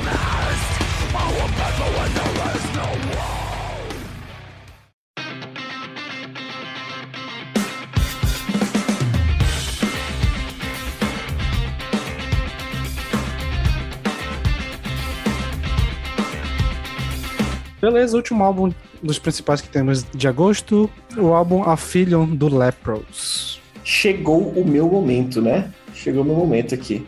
Cara, uh, Lepros é uma banda que eu descobri em 2019, quando eles lançaram Pitfalls, e é um álbum super triste, super depressão. E bem diferente do que eles já tinham lançado antes, então eles, eu, dá pra sentir que eles gostam de sempre estar se reinventando. E eu tava sempre. e desde que eles lançaram o Castaway Angels em 2020, eu já tava animado com esse álbum, já tava. Porra, eu já tava louco pro, pro que viria. E eles entregaram. Para mim, eles entregaram tudo e, tudo e mais um pouco, assim, sabe? Tipo, é um álbum que. Sei lá, cara. É, é a evolução do Pitfalls, continua deprê, continua para baixo, continua com tópicos é, delicados, mas é, não, tópicos. É, pra mim é super divertido. Super divertido esse álbum. Mas tudo bem. É, é, cara, continua com tópicos delicados, mas com, a, com uma sutileza para falar sobre eles. A voz do Aina Cara, não, não, existe voz desse cara. Eu acho que, assim, ele, ele, realmente se tornou, que nem o Paulo já tinha falado na outra vez, se tornou o, o vocalista de, de prog metal no momento, assim. Tipo, antes tinha, a gente pode falar do Jim Gray, uh, a gente pode falar de, de alguns outros aí, mas, cara. James que, o que esse cara faz com vocal nesse álbum é. Não, não tem mais ninguém fazendo, sabe? E, porra, perfeito esse álbum. Tem. É, ele segue uma parada um pouco mais agitada do que o Pitfalls, mas continua com aquela parada prog, com mistura de um pop e. Cara, é muito bom. Eu, eu amo esse álbum. Ele tá tranquilamente no meu top 3 do ano. E quanto mais eu ouço ele, mais eu amo. E é isso, cara. Pra mim, ele, ele eu também tenho, eu tenho evitado dar notas que a Gabi falou, mas pra mim ele é um 10, assim, tipo, pra mim ele é um 10 tranquilo, de verdade. Eu queria falar Mano, uma coisa rápido. Assim... Eu, que, eu, queria falar uma coisa rápido antes de vocês que gostaram Vai. do álbum falarem. Vocês notaram que as músicas têm a mesma estrutura? Todas. Elas têm. Sim. Elas começam com uma introdução e aí os, os versos são. Ah, mas isso é normal, né? Não, eu isso não é acho. normal, normal a música começar eu com uma introdução. Ai, Peralta, vamos aqui, vai. Continuando, dito isso. Dito isso. Tem, tem os versos que são, que são calminhos, quase sem. Acho que nem tem guitarra, tem só uma bateria e tal, e o, e o Weiner cantando naquele jeitinho dele, é, meio que falando e tal. E aí tem um refrão super explosivo, e aí volta pro verso contido. E aí uhum. a música cresce e vai crescendo. Isso eu reparei e que acontece em literalmente todas as músicas. Eu só queria perguntar para vocês, vocês acham isso um demérito, um ou vocês chegaram a reparar nisso? Posso então acrescentar nisso? É. Eu percebi isso, e isso ouvindo álbuns anteriores do Lepros, principalmente o Congregation, a estrutura é a mesma. Por exemplo, a The Price, ela é exatamente do mesmo jeito, só que mais pesada. Mas ela começa com um refrãozinho, com, com um, uma, uma estrofe mais lenta. Não, e tipo, sim, sim. quando ele começa a cantar, e estoura no refrão com guitarrão, bateria e tal, e depois volta. Então, tipo, eu acho que meio que o que eu ouvi do Lepros, pelo menos do que deixa pra frente, quase tudo segue essa estrutura. Então, pelo menos isso não me estranhou, mas eu concordo que teve isso mesmo. É, é eu não acho e... que o The Congregation é todo assim, não, mas tem. Isso é uma coisa que o Lepro já faz há mais tempo. É. E uma coisa que pode, que pode. Uma coisa que pode ter a, a, afetado isso, Gabi, foi o primeiro álbum que eles lançaram, que eles gravaram, quer dizer, eles gravaram todo mundo junto no, estúdio. Tipo assim, foi, eles realmente gravaram todos juntos no estúdio e, e ao vivo, gravação ao vivo, sabe? Tipo, então assim, talvez isso possa ter, possa ter afetado a, a como eles é, compuseram as músicas, mas cara, eu, eu percebi isso também, inclusive no nosso listening party aqui que a gente fez na Twitch, o Tim Ball no, no chat falou, tipo, cara, é, todas as músicas estão assim mesmo, mas, nossa, pra mim, pra mim é perfeito. É, eu vou aqui é, concordar com o meu chapa, Lucas, que foi um dos meus álbuns favoritos. Eu acho que tá no meu top 2, provavelmente. Trimestre. Pra mim também. Cara, foi um bagulho assim absurdo. Tipo, eu amei, assim. Tipo, eu já tinha gostado da primeira, mas cada vez que eu ouvia ele, ele foi o que não teve no Dindy que músicas que ficaram matando na minha cabeça, me pedindo pra me ouvir de novo. Tipo, eu várias vezes eu tava de bobeira, porra, tava com Heavy Weather na cabeça, eu ia lá ouvia. Às vezes eu tava com Unhold na cabeça. Ah, e, inclusive, um detalhe: o final desse álbum tem uma sequência da Unhold, Castaway Angels e a Nighttime Disguise, cara, que é absurdo. Tipo, é fantástico. Então, assim, eu, tá bem mais pop do que o, que eu já tinha tido contato, porque eu não vi nada do último álbum, né, do Pitfalls, eu ainda não ouvi.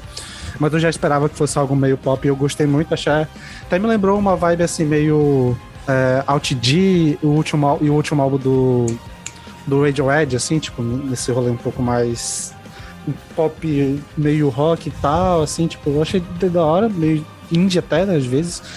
Eu curti muito porque a, a tipo, foi um álbum que foi feito pra voz do Iena. E a, ele tá cantando pra caralho, então, tipo, meio que ornou muito bem.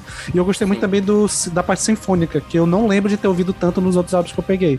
Então, tipo, essa adição do sinfônico, pelo menos pra mim, foi novidade. Pra mim, tipo, meio que somou bastante. Então, tipo, amei o álbum, eu ouvi ele várias vezes, várias músicas ficaram na minha cabeça. Eu sempre que eu tava com tempo de bobeira, tipo, acabava botando música pra tocar. Então, realmente foi um álbum assim, fantástico e que vai crescendo cada vez que eu ouço, eu gosto mais. Então, Brabo, Lepros aí fez tudo pra mim. Cara, eu vou. Eu entendo mais ou menos pelo que o Matusa comentou na época. Eu acho que faz bastante sentido, tipo, o Pitfalls já vinha mais, já vinha nessa pegada, só que esse novo álbum, cara, tipo, meio que escancarou assim, sabe? Tipo, ele ele é intenso e, e pop e grudento e meloso e uh, sem sem ter vergonha, assim, sabe? Isso eu achei bacana, velho. E lembrando quem acompanhou na, a gravação na Twitch, esse foi o dia em que eu contraí depressão ouvindo do Lepros e depois fui curado por Ginger, tá ligado? Foi... Porque esse álbum é ali, ele é sofrido, cara. Ele é intenso, tá ligado? E inclusive eu acho ele até menos prog, velho. Sei lá, eu acho que o The, o The Congregation, eu acho ele muito mais prog. E eu acho que o lance dessa, da banda agora é tá muito mais um, uma parada assim, mais de, de apelar pra intensidade, assim, sabe? Tipo, pra refrões intensos e, e todo esse clima, assim, pra explodir e tudo mais. E, e é uma puta banda é, que tinha um potencial isso. pra ir pro mainstream, né, cara? Com certeza, meu, com certeza. E é, é muito curioso é que. bandas, assim, que que, porra, é, é, um, é um pulinho assim para eles conseguirem, porque é um som, de certa forma, uh, palatável, assim, até pelo vocal do Einer, tá ligado? Sim, Pô, e é curioso é que, tipo, eles nem são tão hypados a ponto de meio que fazer isso pra se vender. Tipo, eles fazem porque dá na telha e, e, era pra ter acontecido, mas não acontece tanto assim. Acho curioso isso. Pois é, é estranho, é estranho, é estranho. Inclusive tem uma outra banda, até um, debate que eu quero fazer uma hora dessas, que é outra banda que eu acho que é mais ou menos assim também. Mas enfim. Uh, então, cara, eu achei um álbum muito bom, muito bom uh, um dos meus favoritos, meus favoritos dessa fase aí. Né? E é isso, cara, é isso. Só que eu entendo a reclamação da Gabi porque uh, o, o, até pelo vocal do Einer, assim, esse, nesse álbum ele não poupa, tá ligado? Ele não poupa, ele vai em notas exageradamente altas e aquela dramaticidade, aquela interpretação e tal. E como todas as faixas meio que seguem essa, essa onda de crescente, assim, uh, pode acabar incomodando, assim, sabe? Pode acabar incomodando. Não aconteceu comigo, mas eu entendo quem, quem acaba se incomodando com isso aí. Mas isso aí, puta álbum, meu. Puta álbum maravilhoso. Então, cara, eu queria muito ter gostado, gente. Vocês não têm ideia, porque eu amei Running Low e The Silent Revelation. Eu gostei muito das duas músicas. E eu sou muito fã do Lepros, acho que todo mundo sabe disso.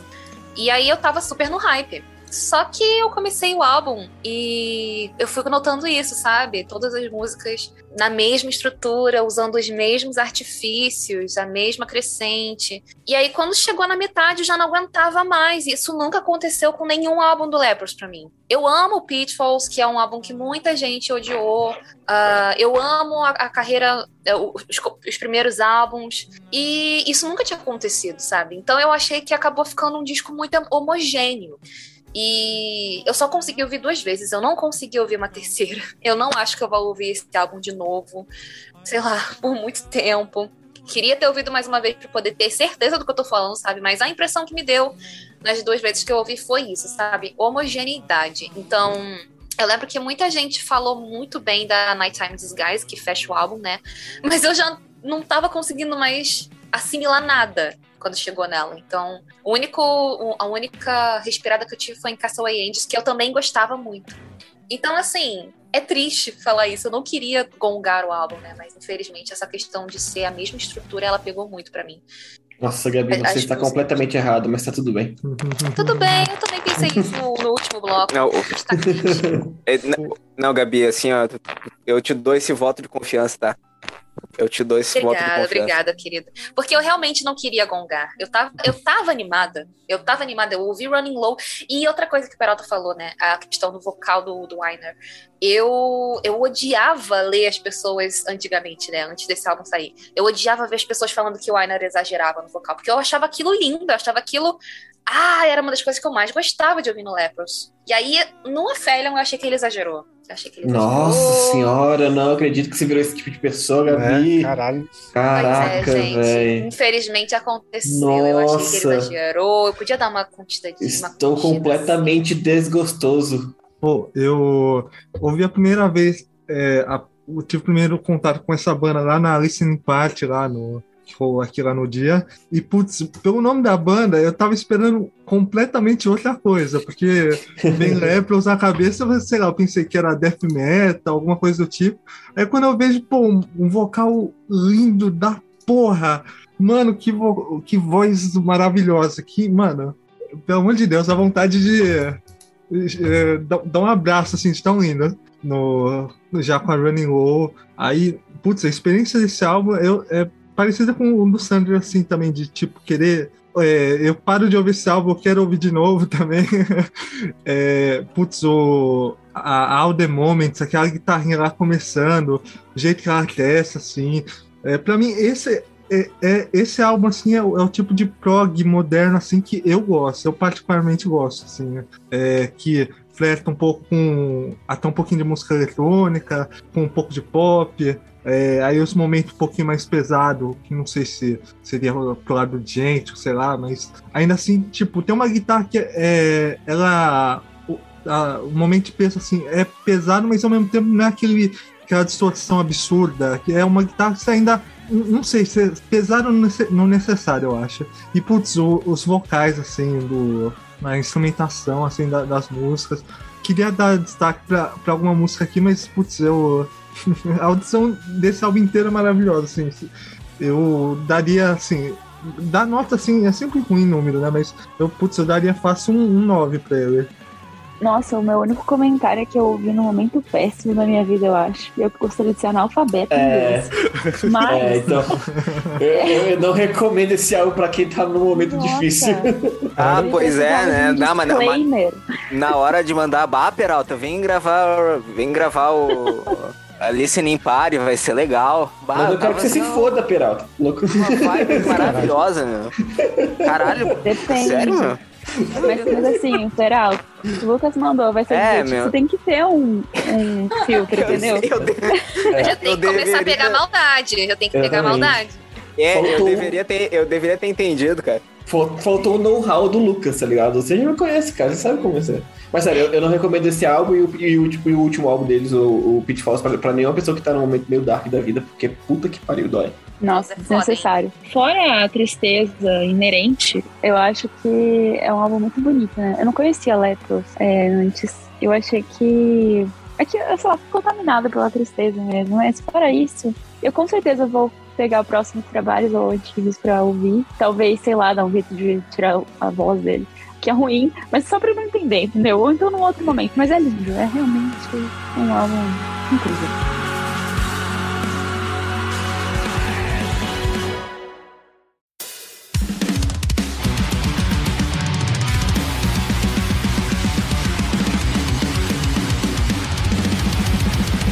Beleza, vamos entrar agora nos álbuns destaques de agosto. E o primeiro, nós temos o destaque de agosto, pelo menos pra mim, o álbum The Consumed Self, do Burrow in the Sky. Pô, na moral, isso é foda, hein? Esse é foda, hein? Puta que pariu. Eu não esperava gostar, porque tava lá, né, Tech Death. Mas eu não achei que ele é um tech death exagerado, como o Sander gosta do tipo Arcspire ou coisa assim. Eu achei ele bem dosado. Ele tem uma. uma ele tá no limiar entre o prog e o tech death pra mim. E tem Concordo. umas ambientações belíssimas. Eu amo, gente, eu amo death metal com ambientação assim, tipo. Tipo. Ai meu Deus, qual é o nome daquela banda de 2000 Blood Incantation? E tem as passagens acústicas e o vocal limpo dele é lindo. E a parte pesada também é técnica, mas é melódica. Gente, eu gostei demais desse álbum. Acho que é, é isso que eu tenho, é isso que eu tenho pra falar, porque eu só ouvi ele duas vezes. E eu, infelizmente, não consegui ouvir mais, coisa, mais vezes, porque tinha muita coisa pra ouvir. Mas é definitivamente um álbum que eu preciso pegar muitas e muitas e muitas vezes. Porque, apesar de. é- Eu não me lembro se ele é grande, eu acho que não é tão grande assim. Mas ele tem Até que é, nuances, uma sabe? hora, mas não, não parece É uma hora? É, pois é, não parece que tem uma hora. Acho que é por isso até. E tem muita nuance, assim. Ele é tipo um álbum do Between, Between the Bury and Beast. Tem muita coisa pra você assimilar e tal. E ó, creme de la creme. É, gostei bastante também. Eu concordo com quase tudo que a Gabi disse. É, porra, é, é muito bom o álbum, gostei bastante mesmo. Eu não, não esperava gostar tanto. Ficou ali. Quase entrou no meu top 5, ficou tipo. Ah, quase entrou mesmo, foi muito pouco. Eu fiquei em dúvida entre ele e mais uns dois. Mas muito, muito, muito bom. As partes mais calmas contra- contrastam super bem com a putaria que é o Tech Death, né? Então, é, é muito bom, gostei bastante mesmo. E É uma putaria romântica. É, quase, quase. E, É um, é um amorzinho. É um amorzinho gostoso. e eu acho muito engraçado, eu acho muito, muito engraçado que toda vez que eu tô ouvindo esses álbuns estranhos que, o- que o Sander pede pra gente ouvir, é, tem algum momento que eu tô assim, tipo, eu, eu paro de prestar, prestar atenção no álbum e de repente eu falo, caralho, por que, que eu tô ouvindo jazz? E eu, ah, ah, é Tech Death, normal. É, ou então ah, é. foi o Sander que colocou na É, pauta. é, exa- exatamente, sempre, sempre tem isso, sabe? Tipo, eu tô ouvindo uma, uma parada do Sander e do, do nada eu tô. Por que, que eu tô ouvindo jazz? Ah, beleza, a parada do Sander ou do Paulo. Então é isso, é, eu, eu, eu gostei bastante do álbum. Gênero, música de Sander. Cara, eu curti pra caralho esse álbum, mano. Curti pra caralho. Eu parafraseio o que meus casinhas acabaram de comentar. E digo que, porra, o vocal limpo desse cara é maravilhoso, né? O vocal limpo desse cara é muito bom. Eu curti muito a capa, achei a capa muito bonita, eu gosto desse tom de roxo, assim. E eu só achei uma pena que eu não consegui ouvir esse álbum mais uma vez, porque muita coisa, muita coisa. Eu tava também estudando pro episódio de Black Metal. E eu ouvi ele um dia enquanto eu tava trabalhando, tá ligado? Então, tipo, o cara não consegue ter a experiência direitinho como, é, como deve ser, tá ligado? Mas enfim, gostei do álbum. Bom álbum. Eu ouvi ele é, também essa semana e, pô, eu, eu tive uma surpresa também. Pelas primeiras faixas eu, eu achei que não. É, talvez não fosse gostar, mas aí durante o- a audição, assim, aí do nada veio um saxofone no, no meio das, das músicas. Mais um representante né, do saxofone. Inclusive, eu diria que o melhor representante de saxofone no metal esse ano. Putz, eu, eu, eu, eu gostei- Argumentos. Eu gostei bastante. Gostei bastante da, também da Mountains Parte 1, Parte 2 também. É, enfim, bom, bom álbum. Não, não esperava, não. Eu escutei esse álbum meio que na uma pressa, assim, então eu não prestei tanta atenção. A única coisa foi que, com aquele saxofone às vezes e as ambientações que a Gabi citou, ah, eu me sentia, tipo, num mundo pós-apocalíptico. E que a galera tava num restaurante, tipo, um mundo destruído, e alguém tocando saxofone, tipo, fazendo uma jantinha tranquila, assim, enquanto o mundo acabava. Tomando Mas achei. Exato, é principalmente isso. E. Mas achei meio. meio biruliro demais pra mim, assim. en- Entre outros. Mas enfim, é, é definitivamente um álbum. Bom, sem exageros nenhum da minha parte, esse é o meu álbum do ano até agora. Tipo, pra mim é um nota 10. Assim, sem brincadeira. Tipo, ele, ele literalmente parece que foi feito sob medida pra mim. Tipo, ele pegou duas coisas que eu amo, que é Tech Death, e ambientações que me lembraram a vibe do Pink Floyd do Animals. Tipo, de pegar umas passagens assim meio viajadas e tal. Cara, eu achei fantástico. O saxofone foi o, a pitadinha que fez esse álbum levar mais ainda. É, eu gostei pra caralho de todas as músicas. Tipo, é um álbum de uma hora que não parece que tem uma hora. Ele é muito bem feito. Ele foi tão bom que fez um outro álbum que vinha que vai vir depois, que eu tava esperando muito descer muito de nível, porque, tipo, companhia dos dois não tem como pra mim. Mas assim, é, eu, o vocal, tanto limpo quanto o, Gutral é incrível, os instrumentais são muito bons. É, eu lembro da primeira vez que eu ouvi esse álbum, tipo, eu tava aqui em casa tal, de tarde eu tinha chegado ao trabalho, eu peguei a primeira música pra ouvir, meio de bobeira assim. Aí eu vi, caralho, pera, isso aqui tem alguma coisa aqui, eu vou parar pra prestar atenção. Aí eu me sentei e fiquei uma hora ouvindo o álbum quieto, só ouvindo o álbum. Faz muito tempo que eu não tinha uma experiência dessa de a primeira música me pegar tanto que eu parei tudo que eu tava fazendo só pra focar no álbum e ficar uma hora só aproveitando isso. Experiência incrível, esse foi o álbum que eu mais ouvi desse tempo todo. Eu sempre que eu queria ouvir alguma coisa que me, me emocionasse, eu pegava ele de novo. Então, é nota 10. Pra mim, ele só do. A único álbum que eu imagino que tem chance de tirar o posto dele de primeiro lugar do ano é do Sol de Sun porque eu tenho um envolvimento emocional muito grande. Mas até lá, esse álbum pra mim vai ser o álbum do ano. Caraca. Inclusive, deixar que a, a, até a música que, tá, que eu falou, a Mountain Parte 1 e Parte 2, a, principalmente a Parte 2, é um absurdo de música. Aquela, a, é linda, é linda mesmo. É, é, é, foi, tipo, é coisa de. A, acho que foi a primeira vez que eu senti vontade de chorar ouvindo um Tech Death, cara. Foi uma coisa de, de doido, assim. E foi ela que eu fiquei, pela. Puta que pariu, o que, que eu tô ouvindo aqui? ah, Simplesmente tá. o único o incomparável Sander. Não, não existe alguém igual. Beleza, seguindo aqui no mês, no mesmo dia, dia 13, nós temos o EP And, Return, And I Return to Nothingness do Lorna Shore. Cara, que EP gostoso. É, Lorna Shore foi uma banda que estourou no, no TikTok no, na metade desse ano aí, por causa do, da música To The Hellfire, né? Que tem um momento ali que toda vez que eu ouço eu dou uma arrepiada, assim, porque o cara literalmente soa como se fosse um, um porco sendo destruído, assim, sabe? Nem matado, não é destruído. Sim! E, cara, é muito bom, é muito bom o EP. É só três musiquinhas, tranquilinho de ouvir, tranquilinho de ouvir, né? É, é porra de deathcore, então assim, é bem pesado pra caralho. Mas eu nunca gostei de deathcore e eu gostei desse EP. Eu achei ele diferente do, do deathcore normal, porque eu acho que tem uma orquestração assim maior e tal. Coisa que eu, eu nunca tinha ouvido em deathcore. E eu não conhecia a banda antes. Eu achei bem legal de ouvir. Bem, bem maneiro mesmo. A banda tá estourada pra caralho, então eles provavelmente vão lançar um, um álbum completo logo, porque eles estão estouradaços. E recomendo todo mundo aí que, mesmo que você não goste de deathcore, ouve, ouve a música To The Hellfire, porque os, nos últimos 30 segundos de música, sei lá, se você gosta um pouquinho de cultural, você vai ouvir e vai ficar, caralho, que porra é essa? Mano, e, e não, não é um ser humano isso. Cara, a existência da técnica vocal Pig Squeal é um troço que eu nunca vou superar, meu. Eu nunca vou superar em toda a minha bagagem metaleirística, cara. Eu nunca vou superar isso, meu. Como pode o cara fazer um gutural imitando um porco, meu? E como pode o cara fazer isso e ainda soar maravilhoso, cara?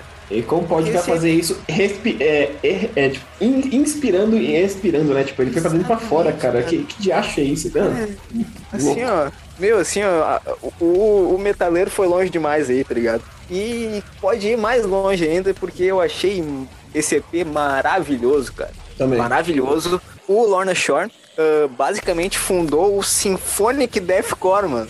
Porque eu tecnicamente tem bandas que fazem isso, inclusive até ia falar que é uma. É, tipo, eu gostei que nesse EP eles pegaram muita vibe do Shadow of Intent, que vai lá sair álbum em janeiro, então provavelmente ah. vocês vão curtir também. Não, eu, o Sandro, eu, eu, eu imaginava que tinha. Eu só, tipo, eu digo isso no sentido de que eu nunca tinha ouvido uma banda misturar esse lance metalcore, deathcore, com elementos sinfônicos desse jeito, assim, cara, soa muito bem, meu.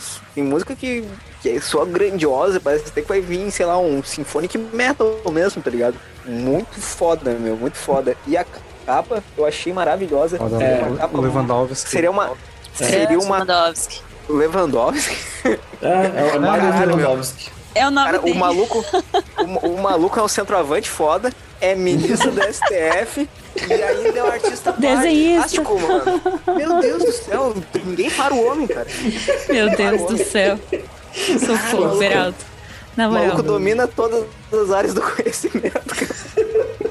Eu ia falar que Idiota. só pra, só pra dar uma, uma hypadinha pra vocês, o Shadow of Intent, a banda que eu falei, eles vão lançar em álbum em janeiro. E uma das coisas muito interessantes é que quem faz a parte sinfônica é o maluco que é do Flash God Apocalypse, que faz a parte sinfônica do Flash God. Olha aí.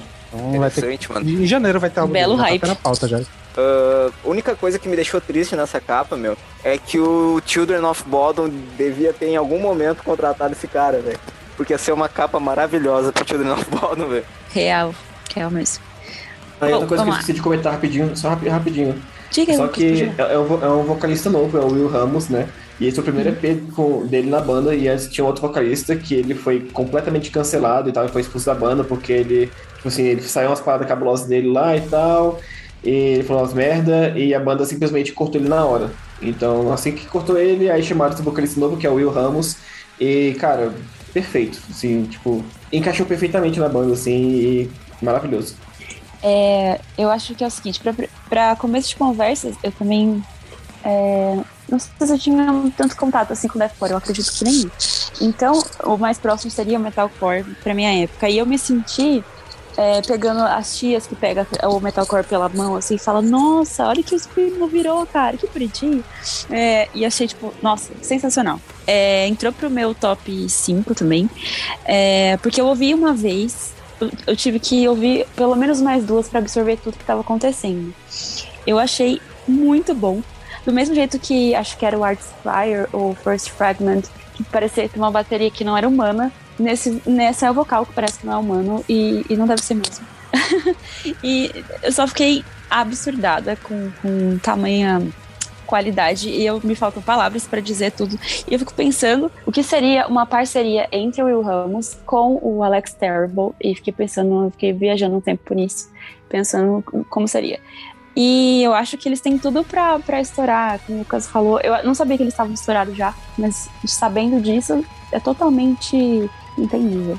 É, o London Shine é uma banda que eu já acompanhava do- dos álbuns anteriores, principalmente do álbum que lançaram em 2018, eu acho, uma coisa assim. Teve um álbum ano passado que foi maneiro também. Mas realmente nesse EP eles deram um puta salto assim de pra outro nível. Tipo, o vocal ajudou muito mais que o instrumental, deu uma crescida, ficou um pouco mais consistente.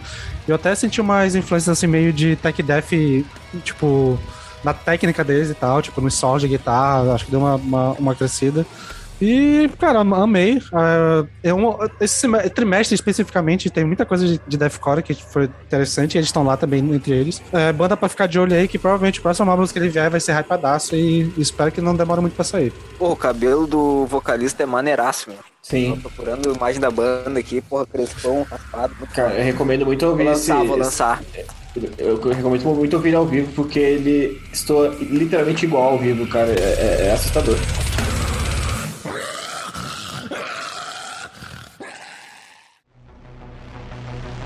Ladies and gentlemen, you listening to Alex the Terrible.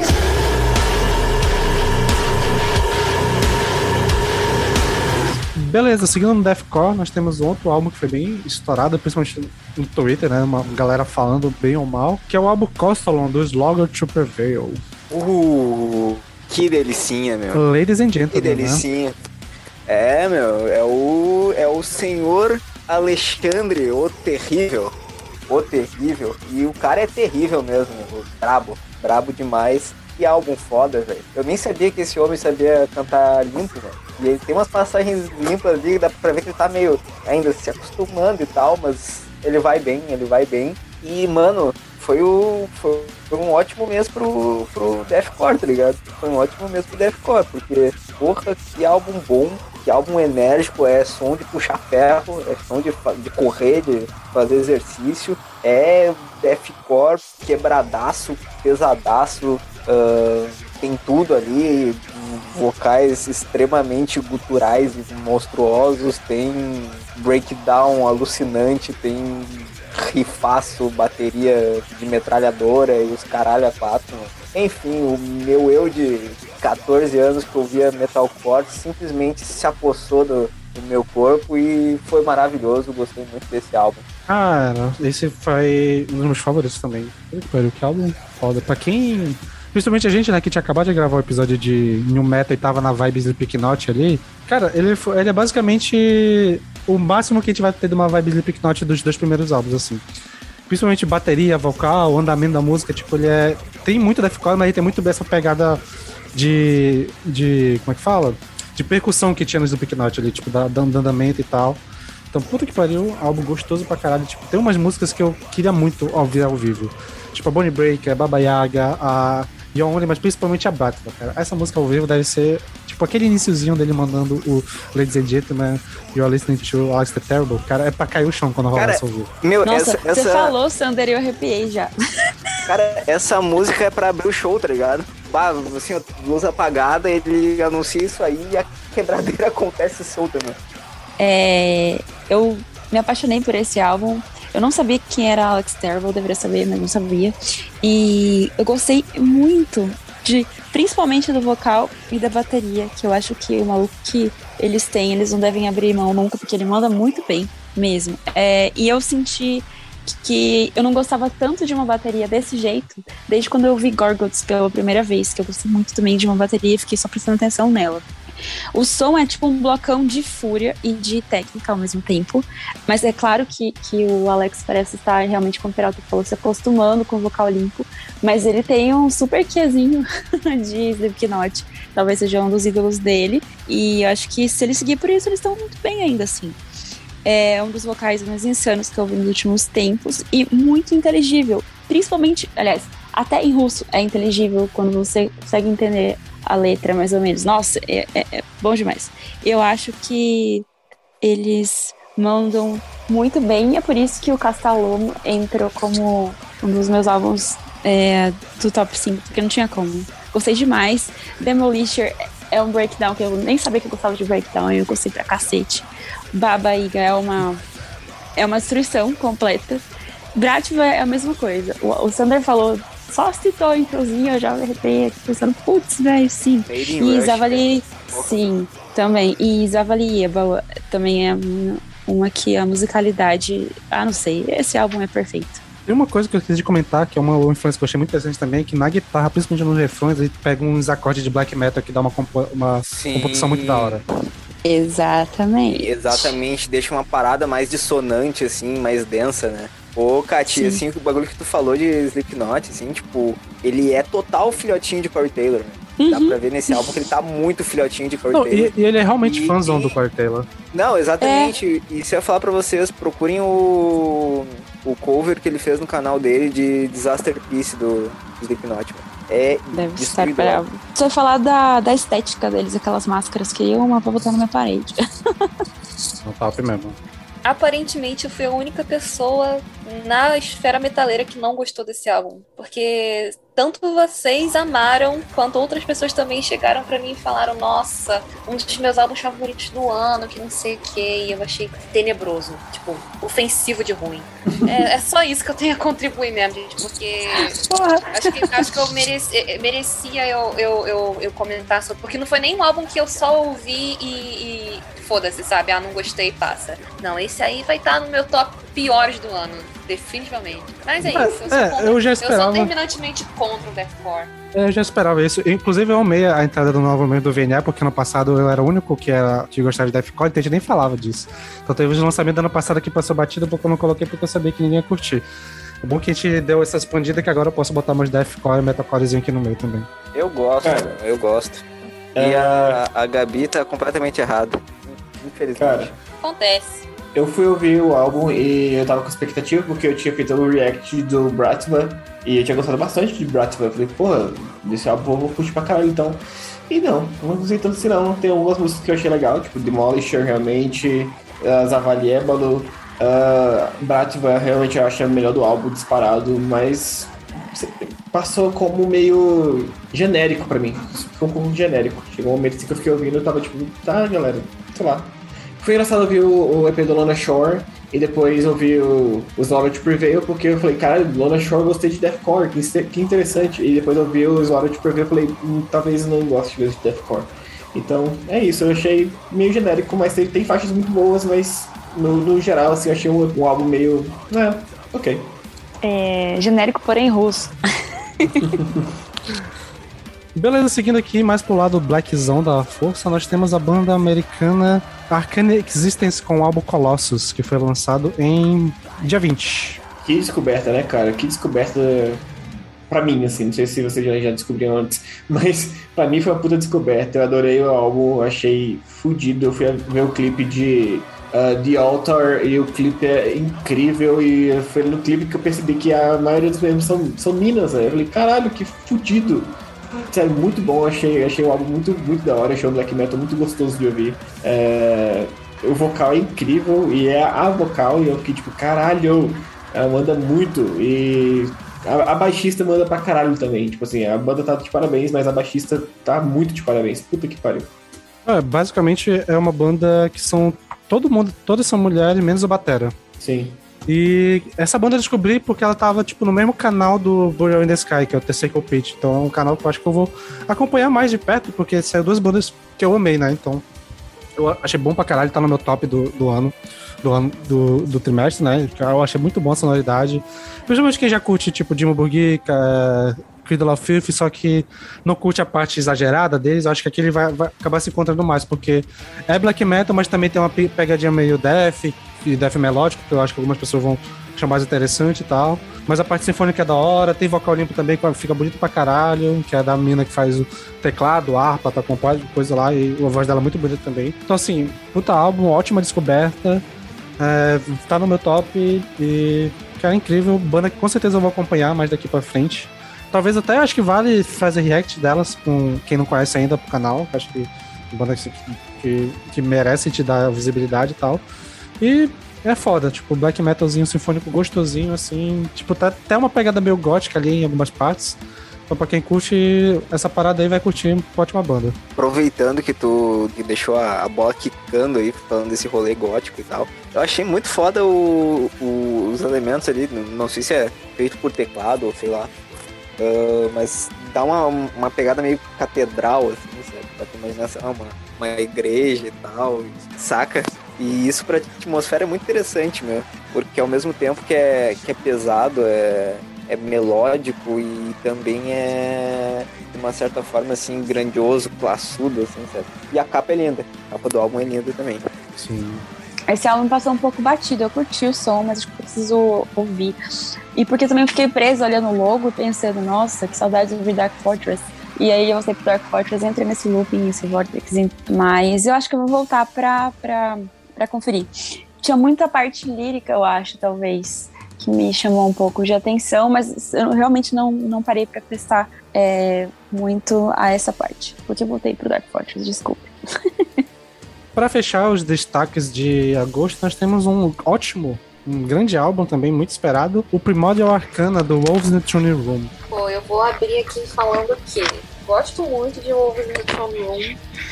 Mas eu não tenho nem que falar desse disco, porque ele literalmente não, não pegou em nada. Eu achei a. Eu gostei enquanto eu ouvia, mas quando eu terminei, eu não lembrava de absolutamente mais nada que eu tinha escutado, além do single que eu já tinha escutado mais algumas vezes, né? Que é a primeira música, Mountain Magic. Então, assim, não me pegou como outros álbuns, especialmente como Trice Woven, mas também não sei dizer se ele é um, um, álbum ruim, sabe? Ele só não me pegou e também não tô muito afim de reouvir, então não sei. É foda, porque é uma banda que eu gosto bastante. Pegando o gancho da Gabi, eu tava muito no hype de ouvir essa banda, porque eu não tinha ouvido nada.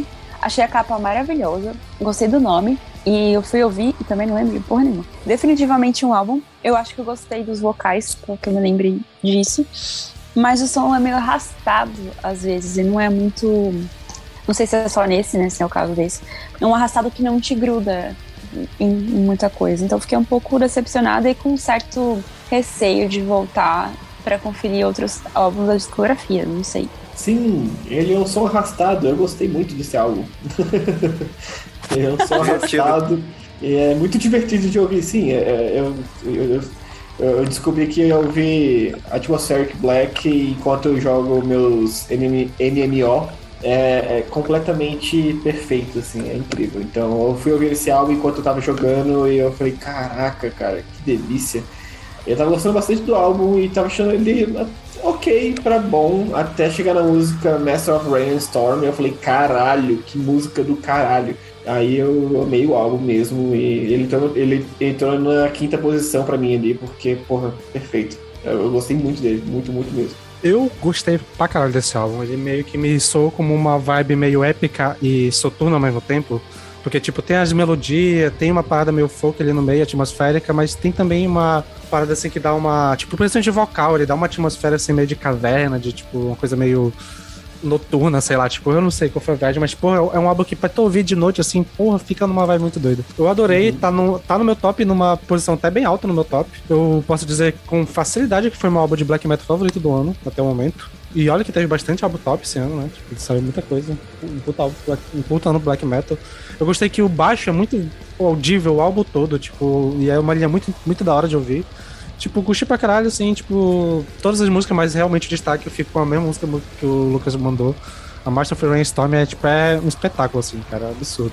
Então, eu costumo curtir esses lances mais atmosféricos e tal. E realmente ele possui essa pegada, assim, parece que tá numa caverna mesmo. Bem observado pelo Sander, isso eu acho bacana. Só que eu vou mais pro lado da opinião da Gabi ali, porque assim, não. Ele não soou muito marcante pra mim, assim, não.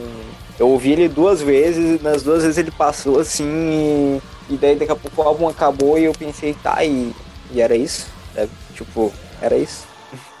E eu, ouvi muita gente falando dessa banda, assim, todo mundo sempre falava, porra, ou- ouve o Wolves in the Throne Room e pai, é muito massa, e ah. E eu ouvi, eu tava empolgado, assim, pelo hype, e esse álbum não, não bateu pra mim, não, não me vendeu a banda, eu vou ter que ir atrás de outras coisas, assim, esse álbum aqui não foi o melhor, melhor momento, sinceramente. É, eu acho que eu posso completar que eu, pessoalmente, eu achei ele mais interessante do que o anterior, que é o que eu acho que a Gabi citou. Tipo, eu ouvi na época e não me pegou. Isso aqui me pegou melhor, mas eu acho que deve ser coisa de gosto pessoal mesmo, porque eu prefiro essa sonoridade assim mais. Eu ouvi muita gente falando que ele lembra um pouco mais os primeiros álbuns da banda, né? Então, tipo, talvez se tu pegar o anterior, te, te agrade mais.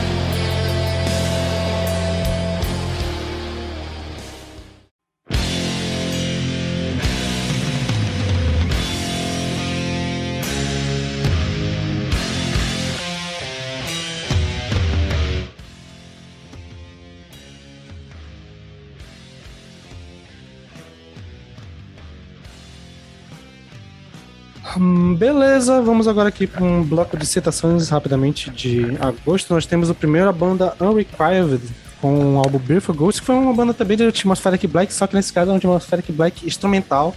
Não sei se o pessoal aqui chegou a ver, mas ó, foi um álbum bem para quem curte essa sonoridade, principalmente para estudar. Eu acho que ele é totalmente um álbum de background, justamente por ser instrumental e tal. Tipo, essa banda tinha lançado um álbum ano passado que eu tinha curtido bastante, então esse álbum ele até me deu uma decepçãozinha, porque eu tava esperando que fosse algo na mesma pegada e, tipo, ele foi um pouco mais viajado e. Tipo, ele não é só black metal instrumental, tipo, ele tem uma cara de álbum instrumental que tem black metal, então, tipo, não me pegou tanto assim, mas ainda assim eu achei maneiro, uma audição interessante pra quem curte deve curtir também, mas não marcou tanto assim. É, eu fiquei meio chateado que não tem vocal, cara, porque eu gostei muito do instrumental, achei, achei bem bonito, achei bem da hora. A capa é linda, eu gostei bastante de conhecer, mas o fato de não ter um vocalzinho me, me deixou meio chateado, assim, sabe? Só tem um de fundo, assim, mas. nada É, tipo, disso. ele meio que usa os gutural meio como instrumento, né? Tipo, ele não, não canta. É. É. muito doido. É legal, a, é. a- a proposta é da hora, mas eu acho que no álbum todo deu essa, É, eu- eu essa- Sentiu essa falta um pouco de um. Sim. É, eu não gosto de, nenhum, de nada só instrumental, né? Tipo, nenhuma banda só instrumental me, me cativa, então. Essa também não me cativou tanto, mas eu gostei bastante do instrumental. Ah, não, no início do ano tu passou um tempão aqui defendendo o Liquid Test Experiment. Então. Não, passei. Eu já se fuder. Cara, Ele disse cara que era divertido. Cara simplesmente acabou Ele com a minha. mandou Nossa. É. Argumentos caíram Vai. por terra. E o pior é que assim, aquele lá é indefensável, meu. Aquele lá, Aquilo lá era o, realmente o Lucas se puxou, né? Beleza, próximo álbum que temos aqui na pauta é o Discord com o álbum Degeneration, que é o, o tech death mais Imperial Triumphant, né? Tipo, é o. É o malucaço, assim, quase vanguard. Gostei, mas assim, não me pegou tanto, não. Eu achei interessante, tal, quando tava ouvindo, só que eu ouvi umas duas vezes e não me pegou tanto pra ouvir outra vez, mas achei da hora. Mano, é. Caralho, ainda é bem isso que eu não você ouvi. Falou. É exatamente o que o Sander falou, é, é o Tech Def, é o Imperial Triumph do Tech Def, e assim, eu tenho muitas críticas para fazer desse álbum, mas eu vou ser sucinta porque estamos no bloco rapidinho. É, técnica por técnica, basicamente. E isso não me cativa em absolutamente nada. Eu cheguei, sei lá, na quinta, sexta música e não consegui continuar porque o álbum não me trouxe absolutamente nenhuma emoção. Um porre. E é isso. Então, Ouvi- sabe quando se fala em vender o peixe? O Sander conseguiu fazer o absoluto contrário disso. Eu não, Exatamente. não né? tenho mais a mínima vontade de ouvir esse álbum, cara. É, eu ouvi 30 Oi. segundos e não preciso ouvir nunca mais. Exato. É isso. Eu ainda, eu ainda dei mais chance. Eu ainda fui até a quinta, sexta música, mas eu falei, cara, não, vai se fuder. Mas acho interessante a existência de uma banda chamada Discord. Ai, gente, eu sou obrigada a discordar e você é minoria, provavelmente. Eu que Eu minoria isso não. gostei do Obrigado a Discordar. Nossa, Eu não tinha Ok. percebido. Putz, então, vou ser obrigada a discordar com K. Que eu gostei demais desse álbum. Eu fiquei procurando palavras pra poder defendê-lo, porque eu encontrei ele no Angry Metal Guy. Eu ia indicar no podcast, mas aí eu falei, putz, as pessoas não vão curtir. E eu tava certa. Mas aí, enfim, correram-se a vida e a- ele foi parar na pauta. E eu fiquei muito feliz com isso e tal, mas eu falei, é, tá perdido lá, né, coitado. Mas enfim, gostei muito, inclusive porque é uma banda da Noruega que não faz black metal, que faz outra coisa, que essa coisa assim, se assemelha aí ao Imperial Triumph, que foi uma banda que eu descobri e gostei. E eu fiquei muito feliz que no meio da banda, no meio da música lá, do negócio explodindo, tem um cowbell. Ai, gente, isso pega meu coração, porque é inusitado que nem um bandolim no. Desculpa, o banjo nas músicas do, do Tolkien. Então, gostei muito, eu achei que a desconstrução deles, assim, esse tipo de desconstrução que eles fazem me pega muito mais do que as desconstruções que fazem no Ginger, mas isso é super pessoal. Mas eu gostei demais, ele também foi pro meu top e não poderia discordar mais. Beleza, pra fechar os álbuns de citação, nós temos aqui o álbum Glow, Glow On do Turnstile. Cara, hardcore bem produzido, né? Quem, quem diria que seria legal de ouvir? Eu achei bem, bem daorinha, bem anos 2000, bem, bem, caraca, de skate eu vim, de skate eu vou. Foi bom de ouvir, foi legal. de skate vim, de skate eu vou, foi ótimo. Bom Tipo, demais. Nautic Play. É, exatamente. Não, não sei se eu vou continuar ouvindo, porque hardcore não é minha, minha coisa preferida no mundo. Mas, assim, foi uma audição super tranquila, super legalzinha de ouvir. E é isso, gostei. Cara, te falar que eu comecei ouvindo odiando e falei, ai, eu não acredito que eu tô ouvindo isso. Parecia, parecia muito pop punk, assim, que eu nunca fui muito fã. Mas aí ao longo do álbum eu meio que fui me adequando e me, me- me familiarizando com o gênero e com o vocal, que tinha sido a coisa que eu mais tinha me incomodado. E aí acabou que da metade pro fim eu fui salvando um monte de música que eu tava ouvindo e, curtindo, sabe? Então são, quando eu salvo música é porque eu quero ouvir depois. E aí acabou que eu gostei do álbum. Mas é, quem diria que um hardcore bem produzido seria tão gostosinho de ouvir. Exatamente, é muito gostosinho. E eu fiquei muito feliz de descobrir uma palavra nova. Eu não sabia o que era turnstile. E aí eu fui procurar, e acho que é catraca. E fiquei, nossa, que palavra legal. Mas enfim, quanto ao som, é muito gostoso. Ele me lembrou a época que eu curtia coisas que eram mais próximas disso. E foi muito nostálgico, tanto que eu depois fui ouvir. Mas só que bem produzido, né? Que costumava ser bem ruim, esse tipo de coisa. E achei que a capa, assim, não, não traz nada pra você, ela não diz nada do que tem o som, e isso foi um ponto interessante. Eu vou ficar super de olho no que eles vierem a trazer por aí, porque eu acho que os caras têm, têm potencial.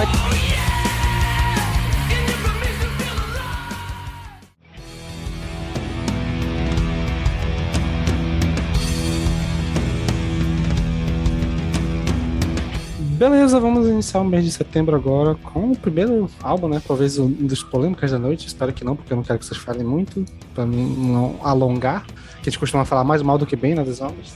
E é o Senjutsu do Iron Maiden. É, eu, eu prometo que eu vou ser o último a falar, porque eu tenho certeza que vocês vão, vocês vão falar pra caralho e, e, e já são 10h52. Eu vou abrir falando só que eu não ouvi, galera. É isso aí. Até a próxima. Porque nem fazia sentido eu ouvir esse álbum, porque eu acho que eu não ouço nada novo deles desde o Brave New World. Então, eu até queria falar mal com propriedade. Caralho, Mas não me, não me Gabi, até, desse jeito parece até que tu ouviu Brave New World no lançamento, tá ligado?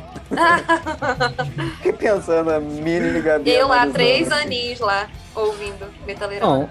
Eu ouvi, eu não vi o álbum todo, porque, cara, as últimas músicas que começa a ter uma música de 12, 13 minutos, eu não ouvi nem fudendo. Mas duas que eu vi, a impressão que eu tive é, primeiro que eu acho que eles perderam a oportunidade de fazer uma parada meio japonesa, já que botaram Senjutsu na capa, não sei o que lá, e tipo, tá só de Sim. enfeite lá, tipo, não faz diferença nenhuma. Podia se chamar, sei lá, espada o álbum. inclusive- não faz diferença. Inclusive, Sandro, o, o- a primeira faixa ela começa com umas percussões e tal. E, E eu é me só. empolguei achando que o álbum ia, ia naquela pegada, assim, cara. Quando eu ouvi, eu fiquei, caralho, sério que eles vão fazer isso mesmo? Mas ficou ali, tá ligado? Não, pois é. E assim, eu não ouvi até hoje o Book of Souls, porque, tipo, realmente perdi meu interesse no Iron Maiden. O que eu só posso dizer, assim, eu fiquei meio bolado de ouvir, porque, cara, eu acho que não tinha necessidade do Bruce usar tanto agudo nesse álbum, que tá muito claro que, tipo, a voz dele já não tá como antes. Tipo, dá pra notar claramente que a voz dele envelheceu e que ele não precisava, não precisava de usar tanto agudo. A voz, a, a gente até falou isso no React, né? A voz grave dele é da maneira. E tá ficando legal. E, tipo, não tem pra que ele enfiar tanto agudo no álbum que, tipo, não, não fica legal e provavelmente ao vivo não vai só legal. Eu pois diria é, que pois é. E, até... pô, o Bruce Dickinson é monstruoso, meu. Eu amo esse, o vocal desse senhor. Não, não tenho o que dizer, mas eu realmente eu acho que ele não, não precisa se desgastar mais desse jeito, tá ligado? Não precisa mais se desgastar desse jeito. E, porra, os graves dele são bons, cara. Os médios são bons. Inclu- inclusive em, em The Writing on the Wall, que é uma música mais diferentona, assim. Eu achei uma das mais diferentes do álbum, pela estrutura dela ser meio country e tal. Ah, ele usa um vocal um pouquinho mais grave, que eu acho interessante e tal. Enfim, o que, que eu vou falar pra vocês? O álbum tem coisas interessantes, eu gosto de como os teclados aparecem muito no disco e tá bacana. Só que tem coisas que me incomodam, que é uma das manias que a banda criou assim nesses últimos anos. Por exemplo, quando quando tá o Dave Murray e o Adrian Smith fazendo aquela clássica dobra de guitarra que todo mundo conhece, que todo mundo paga pau, que é um bagulho clássico e tal. Acho massa, acho ok. Só que daí assim, pra fingir que o Jenny, que o Gears não tá sem fazer nada na, na banda, ele começa a fazer uma melodiazinha acompanhando a melodia vocal do Bruce. E nesse álbum, isso acontece em praticamente todas as músicas, cara. E às vezes eu ficava tipo, meu Deus, alguém tira a guitarra desse homem, cara, manda ele fazer outra coisa, tá ligado? E fica muito repetitivo, velho. Fica muito repetitivo. Enfim, ah, mais uma vez, um. Essa é uma das séries de, tipo, reuniões que podiam ser resolvidas em uma mensagem, tá ligado?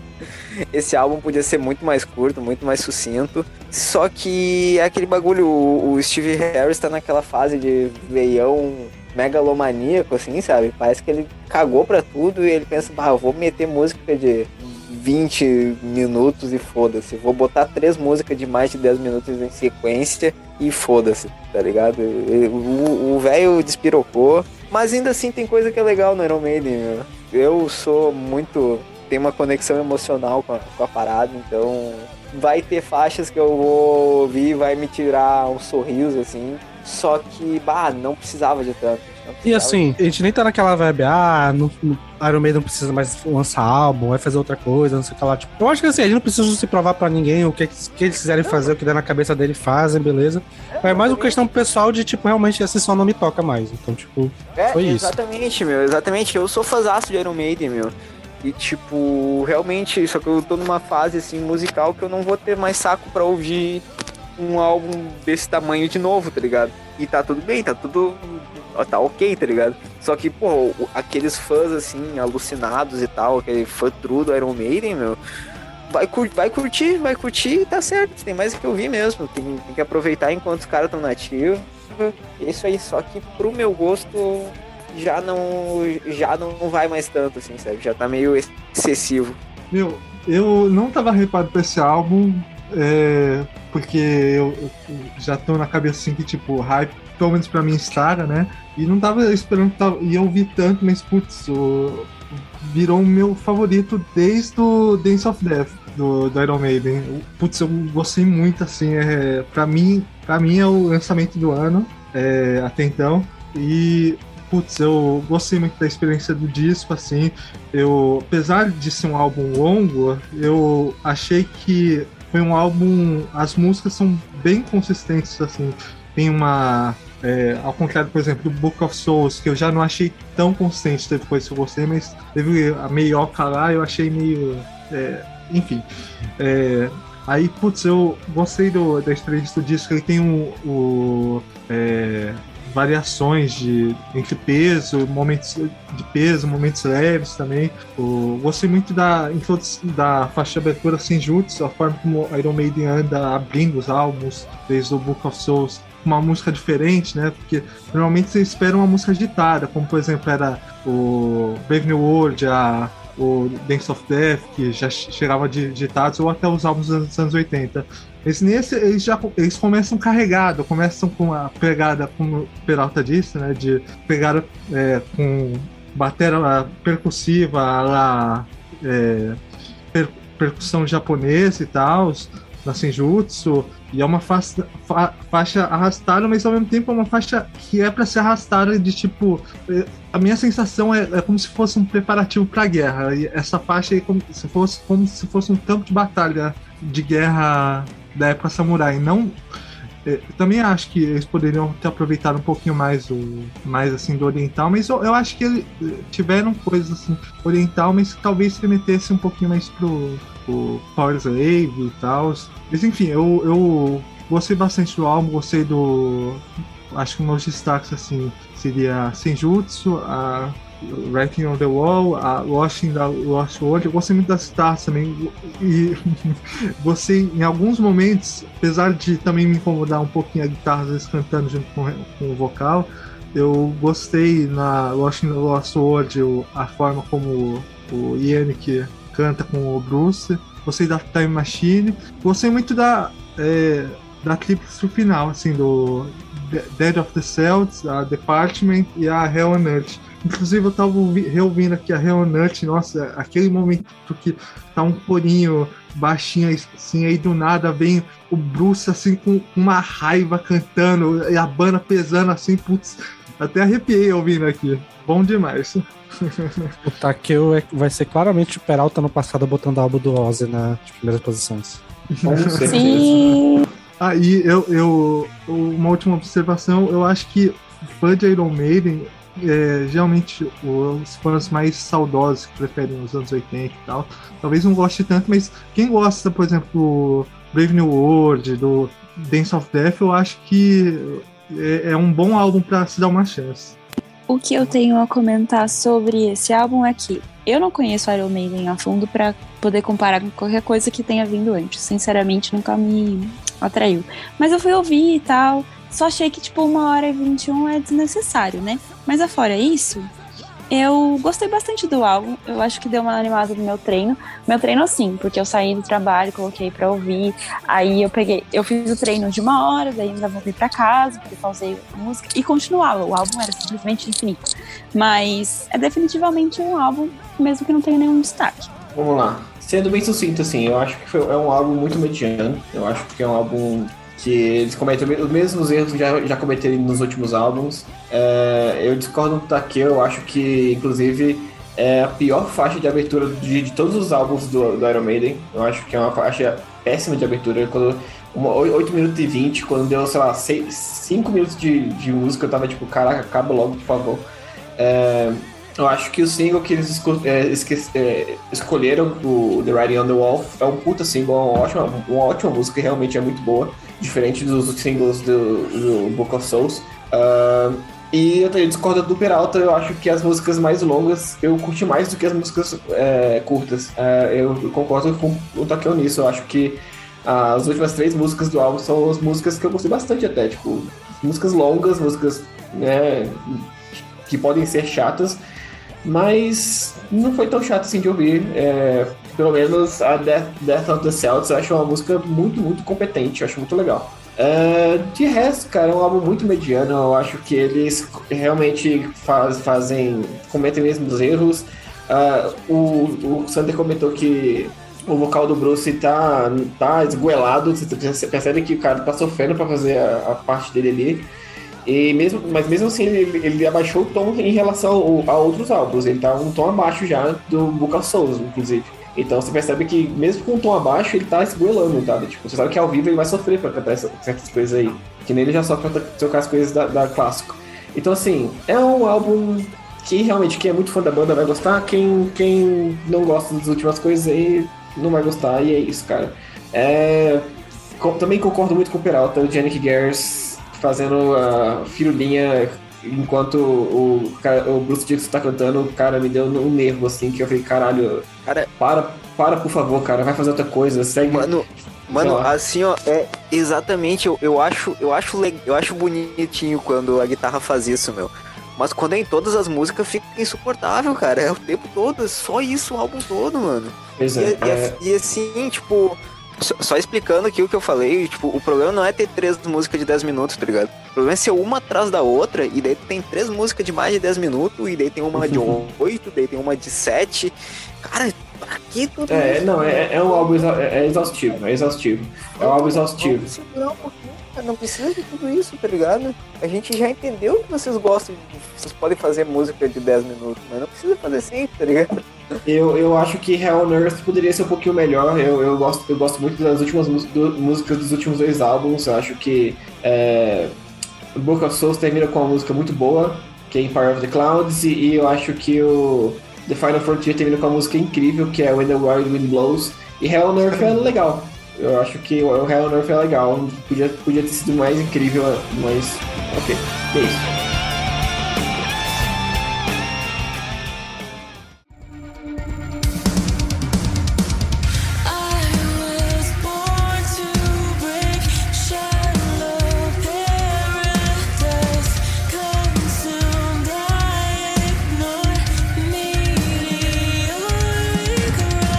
Próximo álbum que temos aqui, um dos outros lançamentos muito hypados, é o Eternal Blue do Spirit Box. Eu escutei essa, essa banda, eu tava bastante no hype desde que a gente fez, acho que o episódio Mulheres no Metal, que as meninas comentaram, e eu queria acompanhar, escutar pelo próximo trabalho.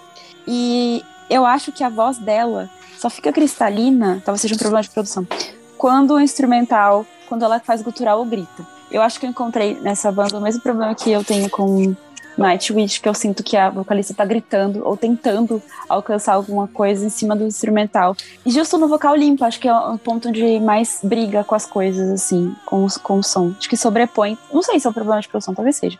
É, mas acho que foi bem positivo que eu descobri com esse trabalho que o instrumental em geral mais quebrado dentro desse tipo de prog, de prog gente me atrai melhor, eu acho, do que ahn, por exemplo, Wallflowers. Nem, nem tá mais nessa vibe, mas eu acho que foi positivo, apesar de eu não ter curtido esse álbum no geral, não.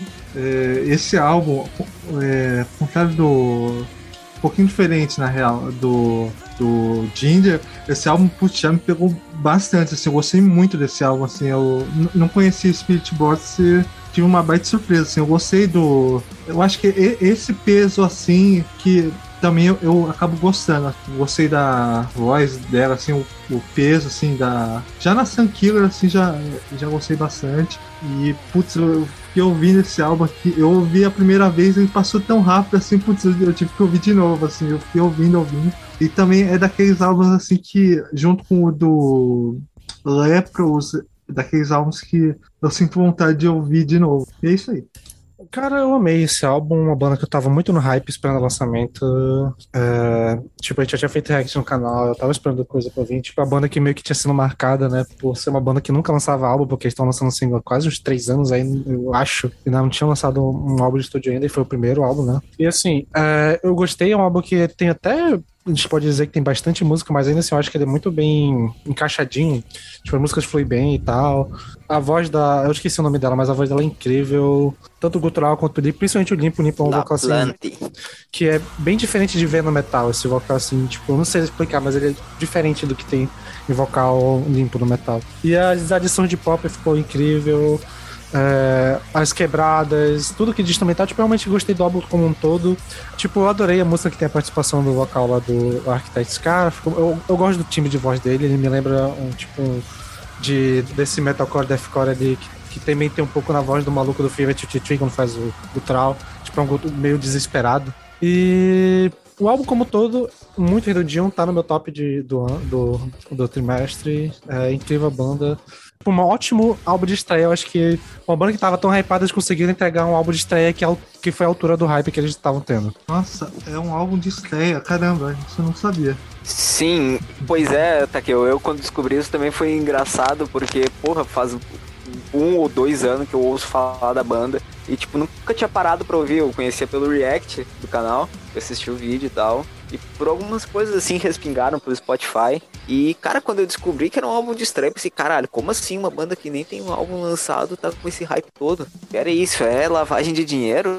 É Olivia Rodrigo do metal? Como assim? Ou isso aí, é, isso aí é uma questão real, porque é muito absurdo o nível que eles chegaram Sim, sem um álbum de estúdio. não- É muito real. Isso, cara, assim, ó. E a eu- eu estratégia não- de eu não- marketing eu não tenho. É, não, exatamente, exatamente. Mas é assim, totalmente sobre fora da álbum, curva do metal. É muito, é muito estratégia de, na verdade, artista pop. E é incrível como com Sim. eles deu muito certo.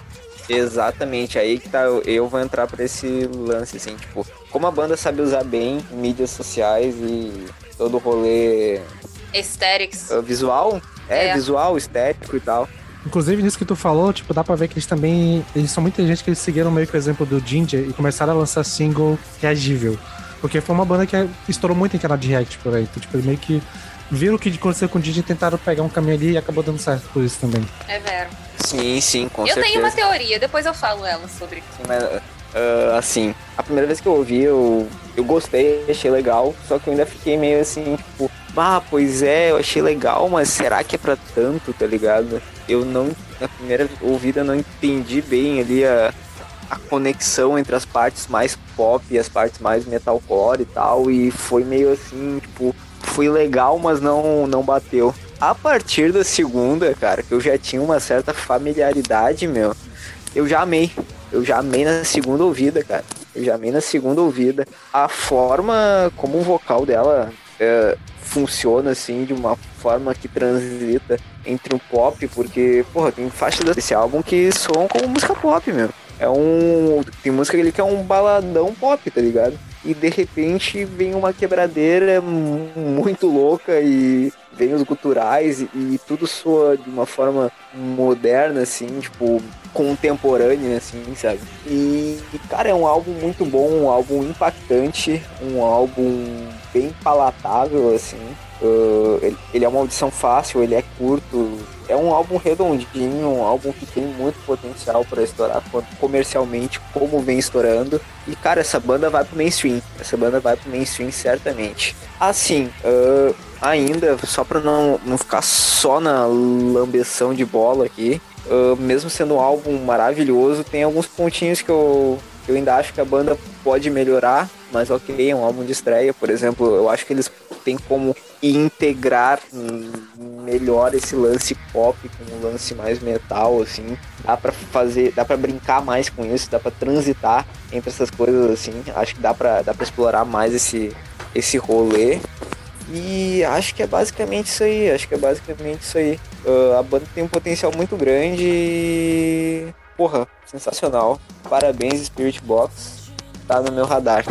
Bom, cara, eu tava esperando muito por esse álbum, porque minha história com o Spirit Box é engraçada, porque eu demorei muito pra conseguir gostar. Tipo, se o Peralta precisou de uma segunda ouvida, eu precisei de 10. Porque eu conheci os outros singles e nada tinha me descido. Blessed Be, Holy Roller, sabe? Não tinha. A única que eu gostava um pouco era Rule of Nines. E aí, não sei por que motivo, circunstância, eu decidi dar mais uma chance esse ano. E aí clicou.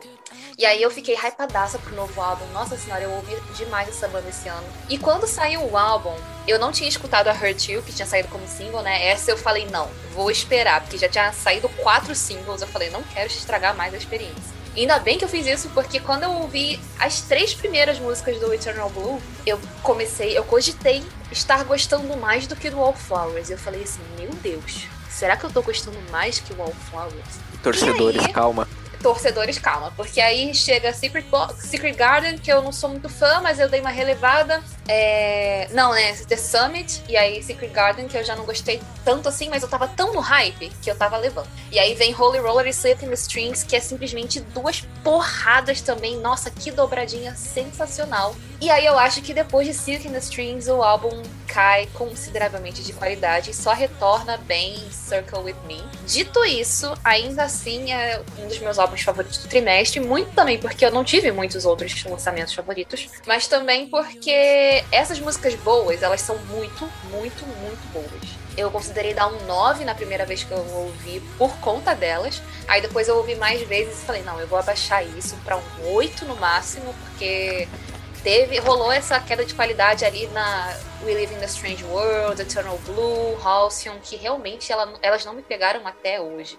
Mas é para um álbum de estreia eu acho que tá bom e, e eu acho que com o hype que eles tinham, realmente ia ser difícil, pelo menos pra mim, é, conseguir atingir isso, porque tava uma coisa realmente bizarra, sabe? Eles estavam.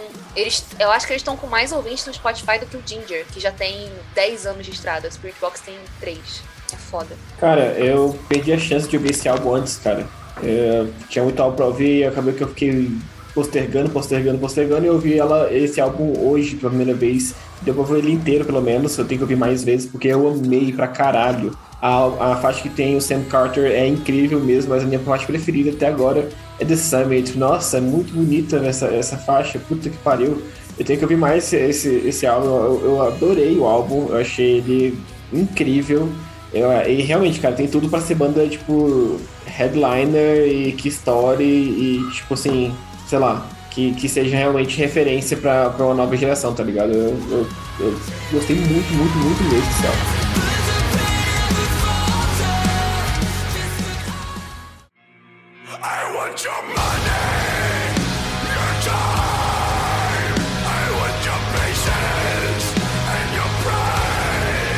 Beleza, prosseguimos aqui pro último álbum principal de setembro. Nós temos no dia 24 o The Work do Rivers of Nihil. Esse eu quero começar porque eu tive uma história engraçada com esse álbum.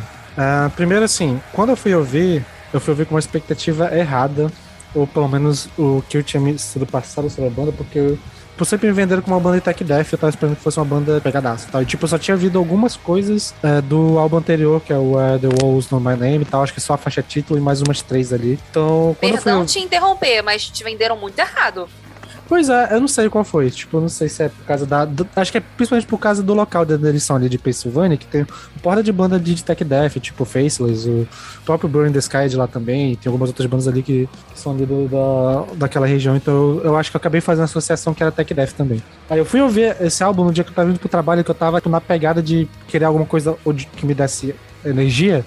E ele é um álbum bem mais. Aquele sereno. ódio que o capitalismo nos causa. Exatamente, e é tipo é um álbum bem mais. é, eu não sei, mais cadenciado, eu diria. E assim, de primeiro eu achei estranho, foi, caraca, que esquisito, né, esse álbum. Eu tava esperando uma outra coisa, principalmente porque eu não cheguei a falar, né, mas o carinha que faz os saxofones do Burn the Sky faz o mesmo, faz do nível Rivers of Nihil, então eu, tava, eu acabei, talvez por isso, fazer uma associação que o som tivesse alguma semelhança das duas bandas. E eu vi muita gente comparando o Brewell ao Rivers. E eu fui esperando algo nesse título, não peguei. De primeiro achei esquisito o álbum. Eu lembro que até eu falei com a Jade, que a gente conversou sobre o álbum, e tipo, de primeiro realmente não curtiu muito. Mas aí ouvindo de novo, tipo, em outra vibe, me colocando, me colocando esperando outra coisa, eu acho que comecei a curtir mais. Eu acho que, principalmente a parte instrumental, é, e principalmente a sequência ali da metade do pro final, do. Que acho que até foi os singles que saíram, né? Da Focus pra frente. Eu acho que a primeira música é muito top, a segunda também, a terceira eu achei mais ou menos, mas a da terceira, pra, da quarta pra frente, o álbum me ganhou muito, até chegar na minha favorita, que é aquela The Void from the With No Soundscapes, que pra mim ali é muito top, fantástico e tal. Dali pro final eu fico mais ou menos, então foi uma álbum assim, bem mixed de feelings, porque eu gostei. Da primeira vez eu não curti tanto, acabei gostando mais, e cada vez que eu tô ouvindo eu tô curtindo mais. Só que eu, eu- o que eu ouvi do, do álbum anterior me chamou mais atenção do que esse álbum ainda. Apesar de eu ter gostado dele Justíssimo. o que veio antes da me chamou mais, mas ainda assim eu curti bastante. É, foi uma experiência interessante, assim, tipo, dessa mudança de achar, primeiramente não curti tanto, e depois, quando eu entendi qual era da- do álbum, meio que ele me, me falou e me tocou melhor. Cara, é. O, o Where, Where Alls Know My Name foi um dos meus álbuns favoritos de 2018. Foi tipo top 5, o top 3, sei lá. É um álbum muito, muito, muito incrível e que eu acho que ele deu uma sacudida até no próprio gênero, porque eles não, não se tinha escutado algo parecido com isso antes. Sei lá, só, só por causa do, do saxofone? Talvez, mas mesmo assim, foi algo inovador. É, que pelo menos chegou no mainstream e tal do metal. E aí, a gente estava esperando um grandíssimo, uma grandíssima sequência, né? E eu posso dizer que esse é um dos meus, uma das minhas decepções do ano. Infelizmente, me dói muito falar isso, porque eu gosto muito dessa banda, eu gosto muito tanto do Where Owls quanto do álbum anterior, o Monarchy, que também é esse é bem mais tech death, o Sanderson, se você quiser ouvir algo tech death deles, é esse álbum que você tem que ouvir. O Where Owls é bem mais prog metal, prog death no caso, né? E é isso, cara, tipo, eu ouvi a primeira vez e aí começou, né, a The Tower, que é bem diferente, é mais uma, uma intro, mais introspectiva e tal, calminha. E aí começou Dreaming Black Workout, é, Dreaming Black Clockwork e eu falei, nossa, eita porra, caramba, senti o impacto. Só que aí depois foi murchando, murchando. Aí veio Wait, que eu acho que já é uma das piores músicas da carreira deles. E aí eu falei, não, tá, beleza, vamos pra próxima. E aí Focus e Clean são boas, mas depois de Clean também nada me pegou. Nada, nada, nada. E aí também tem a, a Maybe One Day, que também eu acho que é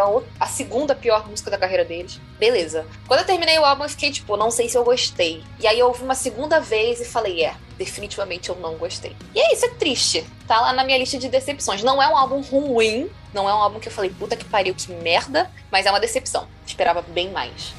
Eu ouvi, eu não conhecia a banda e eu curti o lance do saxofone. Eu tô muito na vibe saxofone, assim. Saxofone é um instrumento interessante, é é muito aquela vibe do cara tá com uma camisa branca aberta, assim, tocando na, na beira do mar e tal, tá ligado? Uma luz batendo. Saxofone sempre me passa essa vibe. Enfim. Ah, cara, eu achei interessante, achei interessante. Ele é esquisitinho, ele é esquisitinho. Eu preciso ouvir mais, eu não conhecia a banda. Mas ah, fico feliz que eles tenham coisas mais interessantes. Eu vou ir atrás do álbum anterior.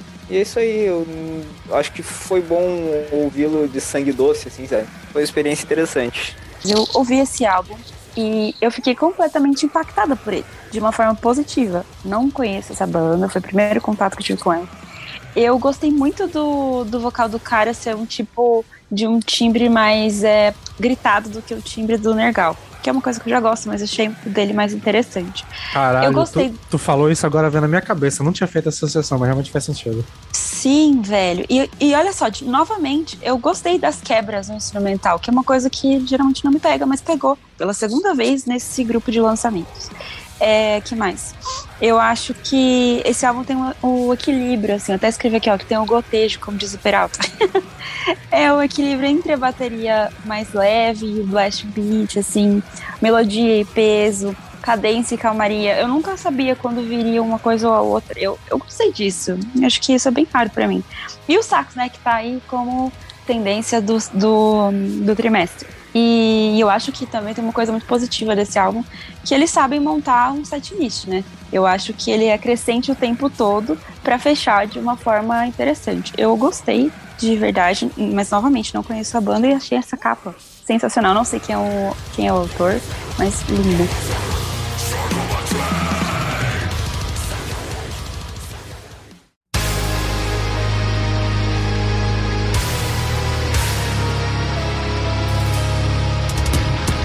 Bom, agora nós iremos iniciar o bloco dos destaques de setembro. E o primeiro que temos aqui será no dia 10, o Infere, com o álbum Vi- Vide Genesis. Esse eu vou começar falando porque é uma das minhas bandas queridinhas. Eu amo o álbum deles de 2015. E é uma das. Acho que foi uma das primeiras bandas que eu ouvi de Tech Death, assim, tirando as mais clássicas e tal. E eu gosto que ele é um Tech Death que ele é. não é tão alucinante nível Arcspire é, Ophidian, ele é um pouco mais contido, mas ele ainda tem muito do Tech Death assim, mais tradicional. Acho que ele tá mais numa vibe obscura e um pouquinho assim de necrofagista do que para essas outras bandas. E eu gosto muito do vocal, porque é um vocal bem rasgado. Acho que eu, tipo, eu gosto muito da sonoridade que o vocal rasgado tem nesse, nesse gênero. E é uma banda que tinha lançado o álbum em 2018, eles fizeram uma reformulação, o vocalista saiu e tal. Tipo, eu não gostei do, do álbum de 2018, que é o The Revenant. Mas já tinham lançado um EP ano passado que eu tinha curtido e vieram esse ano com um álbum que meio que pra consolidar a sonoridade. Então, amei. É uma das minhas bandas do coração. E tipo, essa outra banda ali que entrou em- em- no sexto lugar moral ali do, da minha- do meu top. É, gostei muito. É, trabalho consistente pra caramba. Quem gosta de Tech Death vai curtir pra caralho, porque tipo, eu realmente eu sou bem competente, é bem melódico. Tem até uma, uma pegada que lembra quase um power metal, mas não tanto, mas tipo, a- as guitarras têm muita melodia e os solos assim lembram muito do solo de power metal. E é isso, um ótimo álbum, eu Uma curti bastante. dobradinha, assim, né? Sim, sim, tem mais dobradinha, melodia e tal. Tipo, cara, é muito bom. Eu, eu amo o Inferi e eu tô muito feliz de eles terem lançado um material que eu tenha gostado, porque o último meio que deu uma decepcionada. Mas esse álbum foi espetacular. Enfim, eu gostei também. É um, já é um rolê mais do Tech Death que já me. um pouquinho mais contido, assim, que já me interessa um pouco mais, assim, sabe? Achei interessante. Bom disco. É, Inferi, também não conhecia essa banda, não, mas eu achei o vocal quase nada inteligível, que nem o Gorguts, mas isso não significa que seja um demérito. É, Agora, só que com um pouco mais de ênfase no, no baixo explodindo de gostoso, que foi, nossa, sensacional. E mais uma banda que sabe misturar com maestria gutural e harsh, fazer os dois combinarem de uma vibe muito bacana. É, embora o gutural seja já não é inteligível, mas ele é mais inteligível do que o hard. Então eu acho que eu vou com certeza parar pra ouvir próximos trabalhos dessa banda e eu curti real. Eu quero prestar atenção nas letras, parece que é um álbum conceitual, não é? Pois é, tem uma parada meio. É, pelo menos no EP, eu, eu não cheguei a pegar as letras, mas aí tem uma parada meio. É, Lovecraftiana e tal, uma parada meio de, de, de outra dimensão e tal. pá. Uhum. Nossa, sim, pode Tem crer. um, tem um rolê assim, assim. E é isso, quem curtir Tech Death pode ir que é tiro certo. Beleza, no dia 17 de setembro nós tivemos uma banda voltando depois de muito tempo com um trabalho novo, foi o Kerkes com o álbum Torn Arteries. Desde que eu conheci o Carters e não faz muito tempo, eu espero algo novo deles, porque eles são uma banda que demora uma eternidade pra lançar coisas novas. né? Então, acho que boa parte das pessoas que gostam dessa banda passam por isso. Mas eles sempre ressurgem com algum trabalho, na minha opinião, extremamente bom, e foi assim com os últimos álbuns. Mas eles demoram tanto que, por exemplo, Under the Scalpel Blade é uma música que é single desse álbum, mas ela saiu faz bem uns, uns cinco. Então, interessantíssimo, né? Claro. Mas enfim, pra mim esse álbum é perfeito. Desde a capa que ela não vai ser censurada em nenhum país, né, gente? Porque ela é, é uma capa Carcass vegano. Inclusive eu queria dizer que eu queria muito essa capa numa camiseta. Acho que ficaria bem legal, uma camiseta branca. A capa ficou É. foda mesmo. Não é? Então, e aí, é, em particular, a segunda faixa, que é Dance of Big Step, foi uma faixa que eu escutei a primeira vez e eu demorei muito tempo pra sair dela, de tanto que eu curti. Depois, o álbum, pra mim, ele só vai crescendo até ele chegar na Under the Scalpel Blade. E eu acho que eles fazem sempre umas coisas tão boas que eu preciso de tempos pra digerir, porque primeiro eu acho muito incrível, depois eu paro pra sentar pra- com as letras, depois eu paro pra analisar cada coisa. E eu ainda não fiz tudo isso porque eu simplesmente não consigo sair de algumas faixas. E eu gostei muito, e também tá no meu top. E eu acho que Carcass sempre faz essas maravilhas com os seres humanos. Gostei demais. Então, né, Carcass é uma banda aqui em que eu tenho um, um carinho, assim, eu gosto muito do, do- dos álbuns clássicos e tal, até da, da fase Gridcore, desde lá do Wreck of Putrefaction e tal, e gosto do... do caraca, é o nome do, álbum- do álbum que tem a cobrinha lá na frente? Esqueci. Sempre esqueço o nome desse álbum. Hardcore? O Hatch, isso, Hatchwork, também gosto muito do, da volta dele no Surgical Steel. Só que eu, eu não sei se eu não dediquei o tempo necessário pra esse álbum, que ele não me pegou tanto assim. Tipo, o que eu ouvi, eu tava. Eu lembro que eu- quando eu ouvi, eu, e também eu só ouvi duas vezes, né? Isso que é foda. E as duas vezes que eu ouvi, eu, tava, eu ouvi fazendo outra- outras coisas, eu não tava focado totalmente. Então, enquanto eu tava ouvindo, tava achando maneiro e tal, principalmente trabalho de guitarra, que normalmente é sempre bom e realmente tá muito bom. Mas, sei lá, não me, não me pegou tanto assim, não. Tipo, tanto que eu não consigo nem. Tipo, além da segunda faixa que tu citou, eu não consigo lembrar de nenhum destaque, assim, muito grande. Então, assim, gostei bastante, mas, assim, eu tenho que ouvir mais. Acho que eu não, não, não dei a devida atenção que a banda merece, assim, até porque é um álbum, sei lá, o último álbum desde 2013, né? Então eles estão voltando quase Isso. 10 anos sem nada do- lançando, né? Então eu deveria ter dado mais valor, mais. Dar- Dado mais tempo, mas eu acabei deixando escapar por algum motivo. E realmente, talvez até apareça num top do ano, mas por enquanto não, não tá muito. muito tipo, realmente tem que ouvir mais. Acho que ele merece uma Eu- ouvida melhor, Sander. Eu parafrasei o, o Sander também, eu curto as coisas mais melódicas do Kerkas. E só que esse álbum eu ouvi ele uma vez e não. Acho que não me pegou. não- eu também ouvi sem prestar muita atenção e tal. Achei algumas coisas interessantes, mas não, não deu tempo de me pegar, sabe? E, porra, é que, é que esse trimestre teve tanta coisa que me prendeu assim que ele acabou passando meio batido. Então, sei lá, eu vou ter que ouvir de novo também, porque na primeira ouvida não, não consegui absorver muita coisa, sabe? Eu também ouvi só uma, uma vez, eu acho, o álbum, uma vez o álbum inteiro. E o que eu ouvi eu gostei bastante. assim, tipo, foi um álbum que realmente eu achei maneiro, eu achei muito bem executado. Eu gostei de quase tudo que eu ouvi. Mas é a mesma coisa, assim, tipo, eu tenho que ouvir mais o álbum pra ver se realmente vai me fazer voltar pra banda e tal. É uma banda que eu nunca tinha parado pra ouvir, eu nunca, parei- nunca ouvi nada deles, então assim, é a primeira vez que tenho contato. E eu gostei bastante, eu achei um. Eu achei bem foda, de verdade, mas eu tenho que dar mais, mais atenção. Principalmente a música Dance of Xter, essa música do caralho. É linda. Fico imaginando ela ao vivo. Eu acho que precisa. É, é uma banda que demora tanto pra lançar que eles. Parece que não tem muito por onde ficar, muito errado, sabe? Mas a gente precisa de um tempo pra deglutir o que eles fazem. Porque se a gente não tá esperando, eles simplesmente falam, ah, vamos lançar isso. Fala, ah, tá bom. E eles lançam. Aí precisa de um tempinho, assim, pra dar aquela engolida. Mas é uma ótima banda. Eu sempre, sempre distribuo a palavra do Carcass pra aí. Acho que é meio subestimado às vezes. Pô, eu ouvi aqui.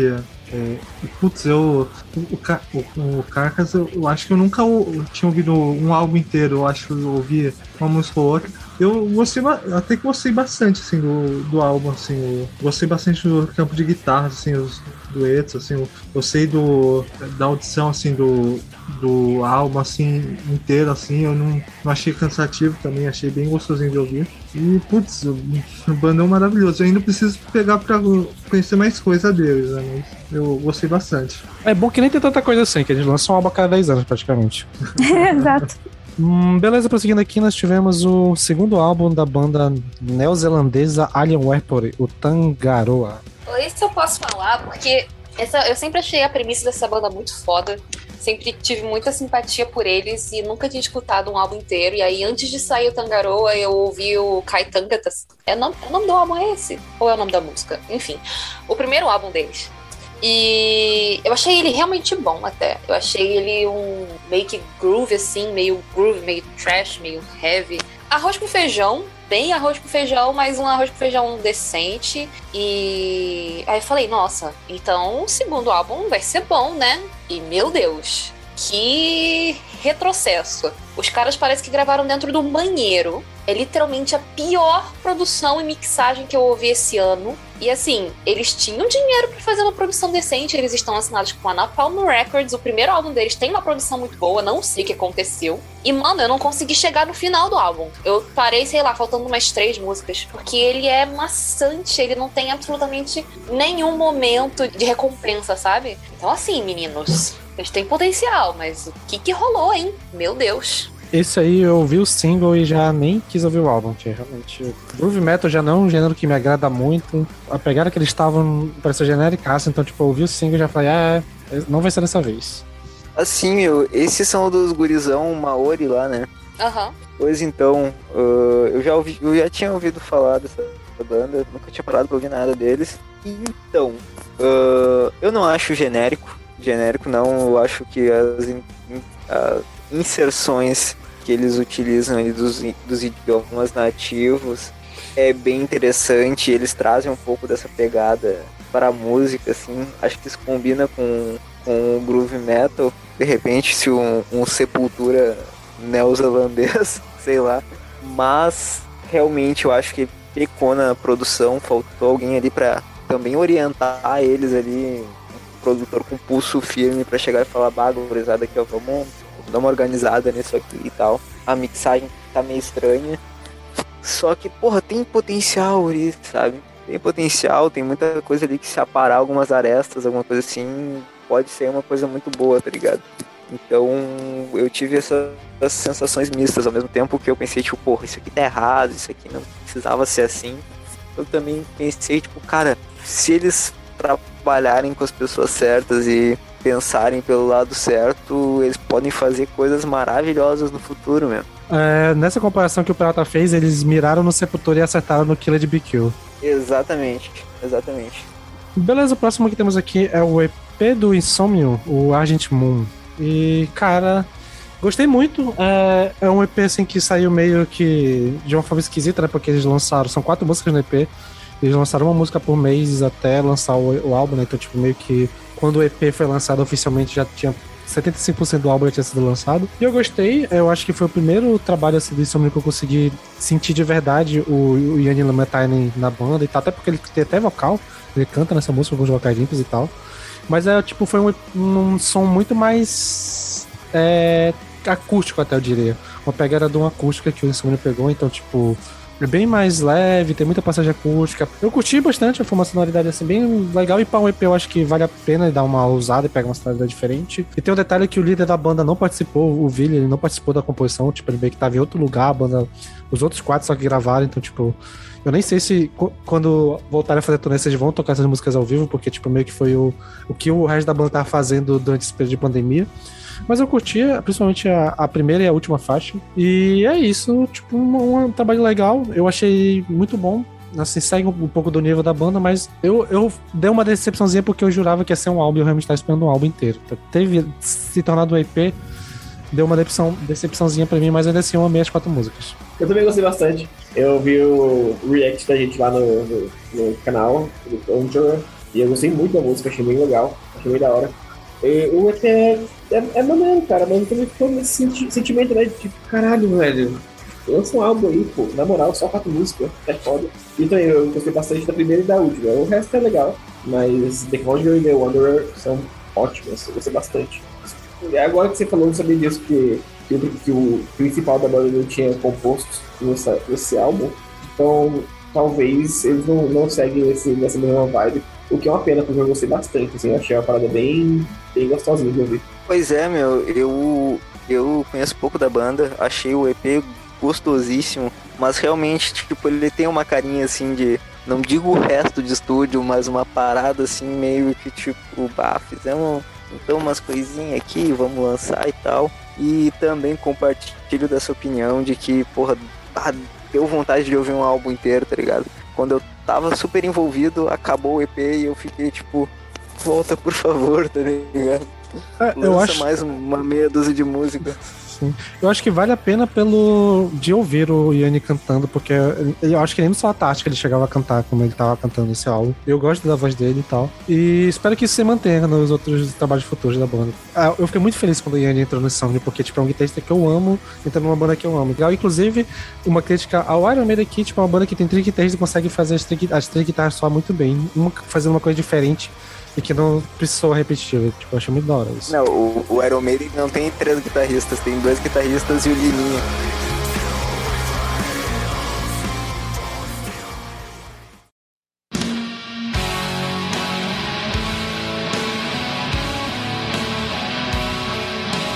Beleza, o próximo álbum que temos aqui é do A Pale Horse Named Death, O Inferno em Terra. Por que, que esse álbum tá na pauta? Ah, por que não estaria? Porque assim, eu achei. Eu, eu achava que essa banda era de ex-membros do Type Negativo, né? E aí eu descobri que eram só dois, na verdade, e era com, com um cara que saiu há muito tempo. Não foi nem, tipo, quando a banda acabou. E, mano, eu achei muito sem personalidade, sabe? Eu ouvi esperando pelo menos alguma coisa até meio que parecida. Se fosse algo parecido com Type Negativo, eu acho que eu não ia reclamar tanto, porque eu acho, eu acho que ia ter alguma certa lógica. Mas eu ouvindo assim, pareceu mais um Alice in Chains bem Doom.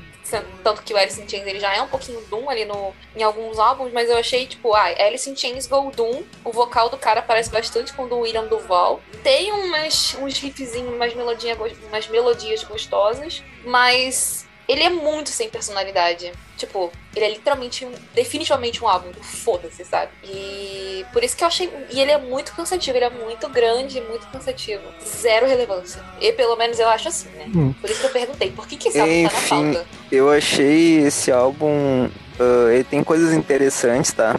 Só que ele entra naquele rolê de que aparenta ser uma colagem de várias coisas de várias influências, assim, sabe? Porque tem momentos que o cara canta com umas melodias que, sei lá, parece o Ozzy. Parece que ele tá tentando fazer, tipo, soar, a voz dele soar como Ozzy. E fica parecido, fica legal e tal. E, cara, tem momento que é muito, muito Alice in Chains, mano. Eu até vi na pauta, só um pouquinho, deixa eu confirmar. Se fa- falava até em Gothic Doom, tá ligado? Eu não senti nada de Gothic. Pois é, eu acho que o. Legótico tava nos trabalhos anteriores desse álbum aqui. Eu achei que eles foram muito É. mais pro lado Deve ser. classiqueira. E, tipo, ele tá- o álbum tá é, na pauta mais pelos trabalhos, tipo, porque a banda é uma banda relevante, pelo menos eu acho, né? Tipo, uma banda que eu vejo o pessoal falando por aí e tal. Então por isso. E assim, eu gostei, eu achei da hora, acho que. era- mas assim, era um álbum que se fosse. Eu, se eu ouvisse ano passado, eu provavelmente não teria gostado. Mas como de lá pra cá eu já vi alguma coisa do Black Sabbath, tô começando a me acostumar um pouco mais com essa sonoridade, achei maneiro.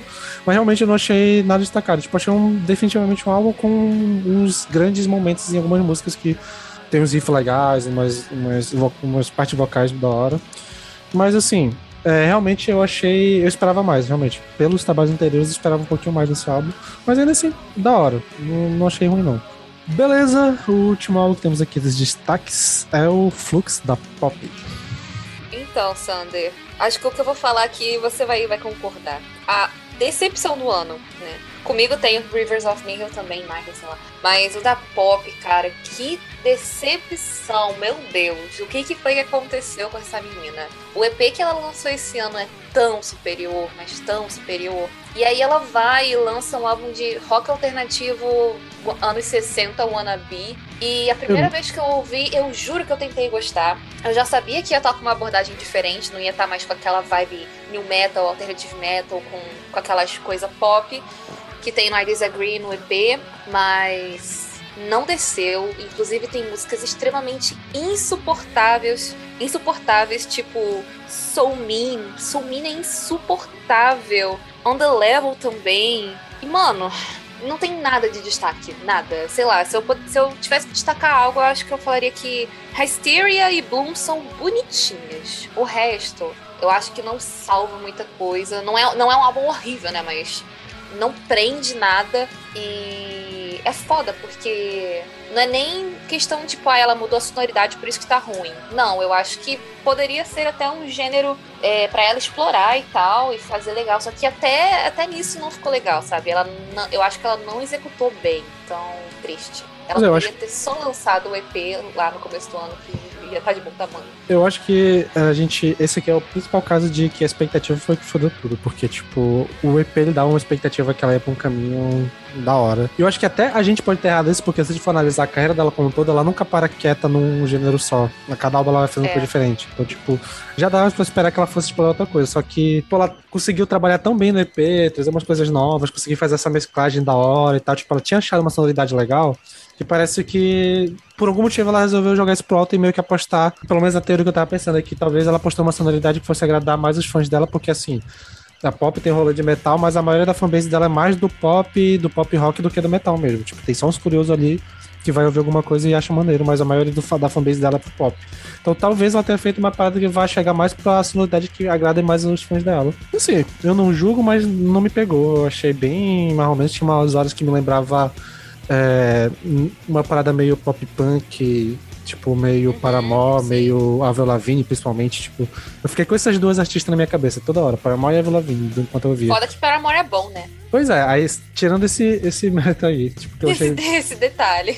E tipo, eu achei até a parte que eu tinha gostado muito do Mas EP, aí que é tá, meu. os gritos que ela dava e tal, tipo, aqui eu acho que não casou. Parecia muito É, eu ia deslocado. comentar isso. Eu ia comentar isso, eu esqueci de comentar. Mano, uns blast beats e uns gritos do nada numa música mó rockzinho levinho. E Parece tipo- que foi tipo só pra apelar, sabe? Só Pois pra é. dizer que tem. Nem foi totalmente assim, vai ter uma sessão de 30 segundos, um minuto disso. É tipo 5 segundos e acaba. E, tipo, Exato. Porra, Do nada. E aí volta a música toda calminha e bonitinha de novo. E, e tu, e parece que é realmente só pra dizer que tem e, que- e, e dá uma sensação de surpresa assim no ouvido. Tipo, eita caralho. Mas não faz o menor sentido React. com as músicas. É foda, porque então, eita caralho de, de. Caralho, teve isso e eita caralho, já acabou? É, é. E tipo, Ah, nossa, gente, nada a ver fiquei triste agora. Fiquei triste porque eu tinha gostado muito do EP. Gostado muito do EP, a pegada meio new metal, meio industrial e pá. E aí, quando saiu isso daí, eu, eu vi a, a Gabi reclamando que tava estranho e tudo mais. E daí eu fui adiando pra ouvir, fui adiando, fui adiando, fui adiando. E agora, em cima da hora, simplesmente não deu tempo, cara. Não consegui ouvir. E, porra, saber que rolou isso daí, bah, agora eu desanimei total, mano. Desanimei total. Eu tava com uma expectativa legal pra, esse trabalho novo da Pop. E, claro, vou ouvir, vou ouvir, vou, vou conferir, mas, porra, bah, desanimei. Eu já vou totalmente no. eu acho que no contrafluxo do, do, do Sandro e da Gabi, porque esse Caralho, álbum, tá. Esse contrafluxo aí. Novo, É. o pessoal tá foda com esse, esses tocadinhos aí hoje. É, Nossa, foi sem Meu querer. Deus do céu. Foi assim. Putz, esse álbum entrou no, no meu top 5, assim, no, nos 45 do segundo tempo. Eu gostei muito desse álbum, eu não, eu não conheço a, a pop dos, do, que ela fez antes, assim, o primeiro contato, assim. E, pô, o- reparei, assim, tem, tem um som meio alternativo que me lembrou anos 90, anos 2000, aquele alternativo meio pop punk tocava na MTV, inclusive também me remeteu um pouco a Avril Lavigne e um pouquinho o, Paramore no último disco, que eu gosto bastante, inclusive. É, mas, putz, eu, eu já gostei bastante, assim, do- da vibe, assim, que, tipo, ao mesmo tempo que remeteu essas coisas, ainda assim com uma cara de 2021, assim, com uma uma cara que eu achei muito boa, assim, eu gostei das músicas, gostei das surpresas também, que, putz, eu não esperava do nada, assim, vinha um apocalipse, assim, no, no meio da música e é um negócio assim com você, na On, on The Level, eu gostei das, das é, que são meio chicletezinhas também, é, tipo Somin, música também tá bem, algumas até meio, meio synthwave, não sei, é, gostei do, do, do campo, assim, de, de guitarra, assim, eu, eu, putz, eu, eu, eu achei um baita álbum, assim, eu não, não esperava acabar gostando do, quando eu, eu comecei a pegar pra ouvir. Bom, então vamos aqui rapidamente com um bloco de citações para fechar os lançamentos de metal que temos do, do trimestre. A queridinha banda que todo mundo odeia aqui do podcast, chegando alguns, o Mago de Oz lançou o álbum Bandeira Negra. Eu dei uma ou- ou- ouvidinha assim e, pô, é, eu acho que é um, um álbum assim bem festivo, assim. Se estiver hum, tocando assim durante a bebedeira, reunião com, com o pessoal assim, pô, é um, é um álbum assim que é um clima meio pirata e tal. eu- É um álbum divertido. Eu ouvi esse álbum num dia que eu tava de muito bom humor, meu, e eu saí simplesmente hablando, velho. Saí simplesmente hablando.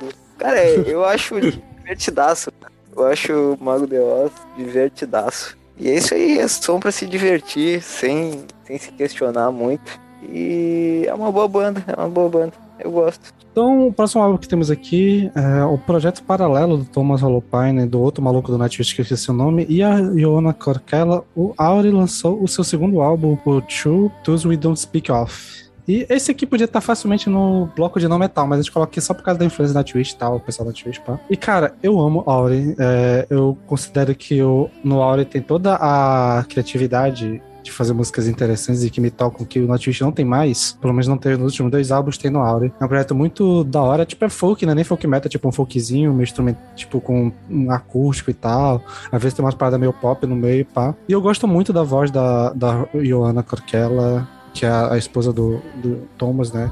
E é uma cantora pop fodona lá da Finlândia. Eu acho que fica muito legal esse casamento no, no projeto. Fora que a temática é muito boa, porque é baseada na, nas crônicas do Matador do Reis, né? Do, dos livros ah, o, o Nome do Vento e O Temor do Sábio, que é uma das minhas sagas literárias favoritas. E a, e a banda tem uma inspiração dela, então, tipo, é um som bem calminho. É gostoso demais, eu amo, assim, tipo, o primeiro álbum já tinha curtido pra caralho, esse segundo veio numa vibe, assim, parecida e com as músicas bem gostosas, então, eu não sei se alguém aqui chegou a ouvir, mas, pô, é bom demais e eu gosto muito que o, tom de voz dela me lembra o tom da Sandy, assim, então, tipo, fica da hora, assim, essa a referência. É, eu ouvi, comecei a prestar atenção no que, que era o som, até eu ver quem era o maluco que, que tá nessa banda e já me deu um- uma quebra. Mas é belo como ele deveria ser, né? Como ele parece de logo, de cara. Ele é mais folk do que eu imaginaria que ele fosse, de cara, assim, né? Mas eu gostei bastante, principalmente da voz da vocalista. Eu acho que é uma voz tão limpa, assim, tão cristalina, que eu fiquei realmente encantada, assim, com a voz dela. Mas foi o único ponto alto pra mim, assim. É, eu acho que a voz dela é que meio que me pega, assim, é meio hipnotizante ficar ouvindo o som, tipo. eu ouço Sim, muito exato, pra- acho que a palavra é essa. Eu ouço muito pra dormir, assim, quando tô com meio que coisa, tipo, ouvir assim antes de dormir, acho muito, muito da hora. Tipo, dá uma paizinha muito legal pra. Ah, se o Sander usa pra dormir, deve ser um som muito tranquilo. E beleza, pra fechar o episódio, o último lançamento de metal que temos aqui, convocamos a nação louzeira pra falar do Pentakill com seu terceiro álbum, Lost Capture. Cara, eu nem ouvi esse álbum inteiro, porque eu achei ele extremamente é, genérico, de verdade. É, Pentakill é, é, é a banda né, que a Riot meio que paga pra juntar geral e, e fazer. E o primeiro álbum, o primeiro álbum de 2014 eu achei, achei incrível, eu adorava esse álbum e tal. Mas o segundo e o terceiro, cara, nada me, me chamou atenção de verdade. Assim, as músicas que tem em Your Land eu achei legal. É, Your Land sempre é, é bom.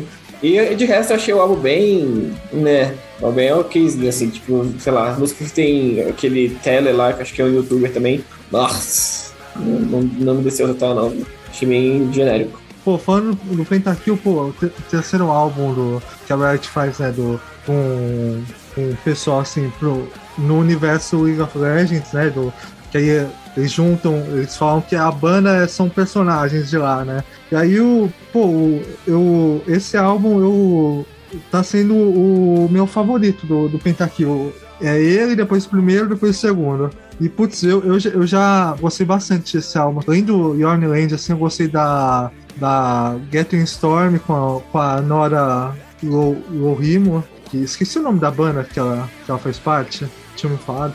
Isso, enfim, e aí, putz, eu gostei bastante desse álbum, assim, do. Ele inteiro, assim, ele tem uma pegada moderna, um, é, com conceitos teclados também. E, ah, vale citar também que o nome das músicas, desde o primeiro álbum, assim, é tudo nome de alguma coisa que tem no, no League of Legends pro, pros fãs de plantão, né? Pro, pra quem joga. Meio um fanservice.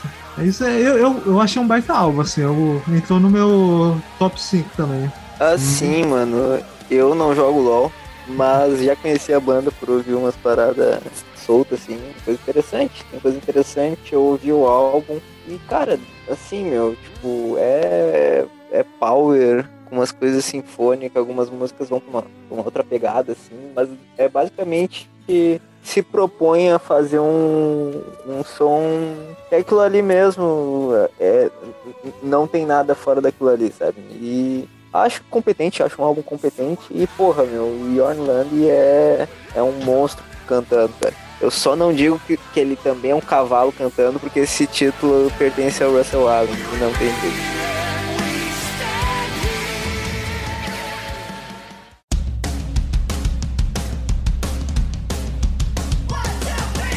Então, beleza, como tradicionalmente a gente faz aqui, bora fazer aqui um bloco rapidão de citações de Fada Metal que teve de lançamento nesse trimestre também. Tá, em julho teve, teve da Billie Eilish, o Happening Never, baita álbum. Teve também o- um do Garbage, o No God, No Gods No Masters. Cara, sim, teve, teve da Billie Eilish, que eu achei um álbum bem legal. Inclusive, a música Happier Than Ever é uma, uma das melhores músicas de pop esse do ano pra mim. Eu acho é realmente muito boa. Muito boa mesmo. É, e teve, assim, sei lá... E, e, e o álbum inteiro, acho que o, o álbum tem uma vibe legal. Eu não achei um álbum super incrível, mas achei legal. Também teve, em 19 de julho... Então, pera. Falando bobagem aqui, né? A Willow Smith foi desse, desse trimestre? Isso, eu ia falar dela. Em Ah, julho tá. teve o Lately I Feel Everything. Eu amei esse álbum demais, gente, demais. Um dos meus favoritos do ano. No geral, assim, né? Nem só de pop, não, no geral. Cara, foi E muito o da bom Billie mesmo. Eilish ficou muito legal também. Eu não gostava dela. Eu comecei a gostar mais com esse álbum. Não, eu já gostava, é, foi, foi legal. E Qual álbum que também saiu esse mês? Eu, eu Não, saiu, saiu desse trimestre. Saiu Ah, o Lately I Feel da Everything da. Willow. Ah, da Willow, verdade, eu não ouvi ainda. Cara, Nossa, isso legal. vale muito a pena. Eu tenho que ouvir. Exato. A Gabi falou tanto que eu ainda preciso ouvir. gente, é, eu não sei se você vai gostar, mas você gosta de pop punk, não gosta, o, o Kat? Gosto. Daquela Mas tu- vibezinha anos 2000, acho que você vai gostar, então. Sim, mas toda vez que eu vejo alguém falando bastante de algum álbum, eu fico curiosa, né? Mas ainda não fui atrás. Mas eu tenho a impressão que. Eu gostava das músicas antigas dela, não é se eu gosto. É, Ai. é, pois é. E é tipo Sim. menos de meia hora. é- você pisca, o álbum já acabou. Sim. Nossa, Eu- super conferi. Sim, é muito bom o álbum, cara. Eu gostei bastante de ouvir o, o é, o, o Lately I Fear Everything. E eu acho que Transport são uma das melhores músicas do ano também, assim. Tipo, é muito, muito boa, cara. Muito legal mesmo. Totalmente de acordo. Eu amo essa música É demais. muito uma das boa, melhores muito do ano. mesmo. E também tem o, e tem o Travis Ba- Barker, né, do Blink-182. É Blink-182? Sim. Yeah. Aí, ó, mais um, um, um atrativo pra ouvir. Filhotinha, né? Cara, eu fico. Assim, não tem nada a ver, mas eu fico questionando se tivesse Travis Barker numa banda de death metal. É o meu sonho. Meu Deus. Queria muito ver isso. Muito, muito mesmo, de verdade. Enfim, pessoal, durante esse trimestre, infelizmente, eu, eu, eu consegui ouvir pouquíssima coisa fora da nossa bolha, assim. Peraí, peraí, Infelizmente, meta- mais. metaleiro. Mas ah, tem que citar um álbum que causou um estrondo imenso e foi um circo desgraçado, que foi o Donda, né, do Kanye West. Que foi um. Uou, todo mundo falando e essa porra não saía nunca. Esse saiu no dia 29 de agosto. E, cara, foi tanto hype, tanta coisa que eu não consegui ouvir esse álbum inteiro até hoje, meu. Até porque o álbum é longo pra caralho. Mas enfim, É tem muita precisa, coisa né? interessante e. Porra, meu, sei lá, quem curte rap tem que ouvir. Eu fui uma vergonha por não ter ouvido inteiro ainda, provavelmente. Mas uma hora eu escuto e perco a preguiça. Cara, não, não, eu, eu amo rap, mas eu não me sinto nem um pouco obrigado a ouvir esse álbum inteiro, até porque ele é gigante pra caralho. Até porque eu acho que essa, esse, esse circo que o Kanye West fez de, de ficar lançando música só em listening party, aí e depois ele trocava música, aí ele botava, um- botava uma participação a mais, depois ele trocava a participação, tirava a participação, aí trocava a música de novo, aí mudava a música de novo. Eu achei isso um puta de um circo do caralho, não precisava disso. Ah, o álbum não. O álbum. né? Não, chato pra porra. Chato, cansativo, tipo, porra. Foi tanto. Ô, Lucas, Nossa. isso foi tanto, cara, que quando saiu o álbum eu já tava sem vontade de ouvir, meu. Eu também, pois é. Eu, eu tava, tipo, ah, Ele me, ele me cansou, tá ligado? Eu, Eu literalmente Cara. silenciei as palavras Kanye West e Donda no meu Twitter. cara, eu eu acho Isso, justo pra caralho. Eu, cara. Chegou um ponto eu que acho- eu não, não aguentava mais. Eu acho justo pra caralho, eu acho, me silenciar no Twitter, porque tava um saco mesmo. E, mas assim, dito isso, eu ouvi três músicas, as três primeiras músicas, e a Jail, que é a segunda, é uma música foda pra caralho. Ela é muito, muito, muito boa. Aí Caralho. tem a, parada lá que. que que tem a versão com, com, com Jay-Z e a sem Jay-Z que não foi lançada, mas, cara, sei lá, eu, eu- foi, foi tanto álbum pra esse álbum que eu fiquei de saco cheio e não vou ouvir ele inteiro. Mas essa música de Jail é realmente muito boa. O Kanye West é um cara bom, cara. Ele, ele sabe o que faz, quer dizer. Ele é, ele, é, ele é um produtor sensacional e ele é um rapper muito bom, mas ele, é- ele é um cara confuso e eu acho que, sei lá, ele não precisava de tudo isso. Precisava de tudo isso, sabe? Tipo, sei lá, É. idiotice. Também teve do Drake, que eu nem ouvi. Não, nem não de Drake, não. Tipo, Mano, que Drake Leonard. que não, que Drake Não, é, não, de não. Sai, sai, sai, sai. Dito, dito isso, é, saiu um dos meus álbuns favoritos do ano também em agosto, que eu não esperava, e eu acho que vocês não devem ter escutado, mas eu com certeza me ouviram falar dele no Twitter, que foi o álbum da Halsey, o If I Can't Have Love, I Want Power, que tem a produção dos caras do Nine Inch Nails, né, do Trent Reznor, uma coisa assim. E eu não gosto de Nine Inch Nails, mas o cara fez um trabalho tremendo assim na produção, ficou incrível o álbum, e olha que eu não gostava dela, mas ficou realmente assim, arte. Então, se alguém gosta de um pop conceito, eu super recomendo. E ele tá no meu top 5 por enquanto de álbuns do ano. assim. Nem eu esperava isso. Muito foda. E continuando, né, a gente não pode deixar de falar do Monteiro, cara. Cara, foi o álbum do trimestre, assim, não acho que ele foi o álbum que parou o mundo, assim, sabe, pra todo mundo ouvir. Eu estava super animado pra ouvir, porque eu confesso que eu não gostei muito daquele EP que o Lil Nas X lançou em 2019, o 7 PP, eu achei ele meio genérico. Mas eu gostei muito da, Mon- da, do Monteiro e da In- Industry Baby, que, que foram singles, né, pra esse álbum. E puta, que álbum gostoso de ouvir, cara. Eu achei maravilhosa como ele, ele misturou a vontade de transar e a vontade de chorar. Então, é isso aí, parabéns, ficou do caralho. E até a, teve até uma musiquinha de pop punk, né? That's What I Want, que é a minha preferida do álbum, eu acho. Mano, que álbum brabo, né, velho? Que álbum brabo, velho. Cara, que homem, mano, que homem. Que álbum incrível, eu me diverti pra caralho. Quando eu quero me divertir, eu coloco esse disco que tem um pouquinho de tudo e, porra, velho. Esse cara aí é... vai ser gigantesco, mano. Ele já é, já é, gi- é. Já é. já é, mas. Vai ser tipo, gigantesco. Não, exatamente, ma- mas ele não tinha nenhum, nenhum álbum completo lançado ainda, meu. Sim, sim. Então, tipo, cara, esse maluco vai ser uma parada absurda, tá ligado? E ele merece, ele é. Ele tem personalidade, ele é carismático, ele mete o dedo na cara e é isso que a gente precisa na música hoje em dia. Sim. Amém, Lil Nas X. E ele faz muito bem o que a galera tá falando mais cedo aí sobre é, o Spirit Box, que é lidar com rede social muito bem, cara. O cara parece que ele realmente foi um cria do Twitter que, que explodiu, sabe? Tipo assim, como se a, a, a Gabi ou o Peralta explodisse na música e continuasse usando meme no Twitter pra promover. Então o cara, o cara sabe muito bem é, lidar com a fama e lidar com hater e lidar com tudo que tá acontecendo. E ele é um puta compositor legal, assim, é, tô bastante. Espera até a gente lançar a banda do VNE. Espera. É, espera tá sair o nosso, o nosso bergamota. Inclusive, É lisonjeada, bergamota. porque isso pra mim. Olha, ser comparado ao Lil Nas X nas redes sociais é um, é um, é um elogio, porque eu amo. Eu não, eu não, ele é muito foda, cara. Eu nem curti tanto assim o álbum dele, mas ele é tão simpático Ele é. que eu fico Ele é. simpática Eu- com, a, com a música dele também, mesmo não sendo muito a minha Eu- praia. Exatamente, meu. O cara é carismático, não tem como, meu. Porra, ele É. falou que se eu não ouvisse o álbum dele, ele ia comer meu cu, tá ligado? Cara, Ele é ótimo, cara. Em setembro é, tem o do Imagine Dragons também, o, o Mer- Mercury Act 1, que é um, eu acho um álbum bem gostosinho assim de ouvir. Caraca, passou totalmente despercebido, nem sabia que tinha lançado. Não sei. Eu, des- eu, desco- eu descobri porque eu, eu tenho algumas amigas que putz, são mega fãs aí, fui dar uma conferida e amigos que são. Não, eu, eu, eu gosto também, mas eu, eu ainda não cheguei a pegar conhecer a fundo. Eu conheço mais aquela que eles tocaram no, numa abertura de LOL. É, mas eu acho um álbum bem gostosinho de, de pop.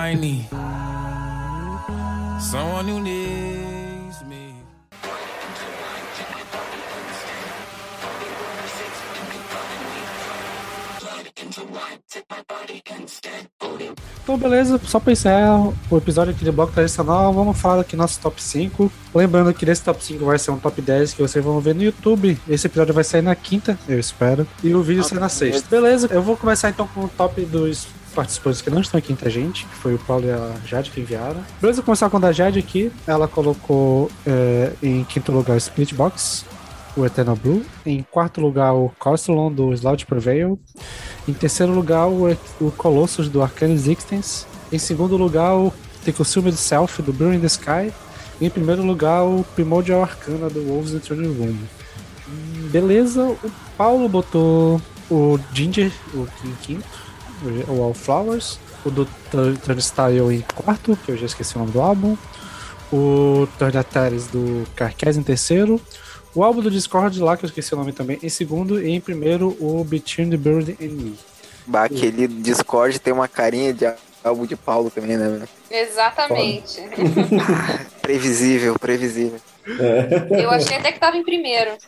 Ele indicou, eu acho, essa aí. Acho que foi nas indicações do Vinho da Semana. Foi. acho. Beleza, agora dos senhores, quem quer mandar aí suas, suas listas? Eu vou, Ah. meu. Eu vou primeiro e fazer uma observação. Eu simplesmente tinha esquecido de um álbum que eu amei, tá ligado? E não botei no top 5, eu mudei agora. E mandei pro Sander enquanto a gente tava gravando. Esse bar, eu fiz uma cagada aqui. E o Sander, não, não, dá, dá pra, dá pra mudar, dá pra mudar. Enfim, em quinto lugar, eu tinha colocado o Born of Osiris, que eu gostei muito do álbum. Só que eu vou ter que rebaixar eles, não vai ser dessa vez que eles vão ter a honra de figurar no meu top 5. E em quinto lugar vai o Slaughter to Prevail. E em quarto lugar, o Lepros. Em terceiro lugar, Between the Buried and Me, com Colors 2. Em segundo, Spirit Box, com Eternal Blue. E em primeiro, Ginger, com Wallflowers. Bom, me juntando ao coro aqui, eu vou de Death Heaven em quinto, com Infinite Granite. Em quarto, Bury in Sky, com The Consume Self. Em terceiro, o Between the Bird and Me, Colors 2. Em segundo, é, Spirit Box, Eternal Blue, apesar de tudo que eu falei. E em primeiro, Ginger Wallflowers também. Caralho, Gabi, gabaritamos o pódio, hein? Pois é. Sim. Foi igual? Igual, pode foi Sim, igual. ficou. Caralho, foda, hein? Amizade. Beleza, o meu, o meu quinto lugar foi o Arcane Existence, Colossus. O Eternal Blue ficou em quarto lugar pra mim. Em terceiro ficou o Throne Room. Em segundo, o Lepros, muito bom. E em primeiro, como não poderia ser, Blue in the Sky. Em primeiro lugar, primeiraço. Ok, pra mim foi. Em quinto ficou Wolves the Throne Room com o Primordial Arcana. Gostei bastante desse álbum. É, em quarto ficou o EP do Lona Shore and I Return to Nothingness. Em terceiro ficou Death Heaven, com Infinite Night. Em segundo, com Between the Buried and Me, Colors 2. E em primeiro, Lepers Aphelion. Bom, o meu, é, em quinto ficou o Floods, da Pop. Em quarto, o Aphelion, do Lepros. Terceiro, Wash Ca- Chapter, do Pentakill. Em segundo, o Eternal Blue, do Spirit Spots. Em primeiro, pô, eu acho que tá até meio óbvio, né? Mas o Senjutsu, do Iron Maiden. Puta que pariu. No- no- no- literalmente o Peralta colocando o Ozzy Osbourne no top dele. né? É, Deixa eu pegar o meu aqui. Em quinto lugar, o Lorna Shore, com When I Return to Nothingness. Quarto lugar, Discord, com The Generations. Terceiro, Night Crowned, com Haddon Fard, sei lá como fala. Segundo, Lora de Prevail, Castalom. Em primeiro, Carcass, com Torn Arteries.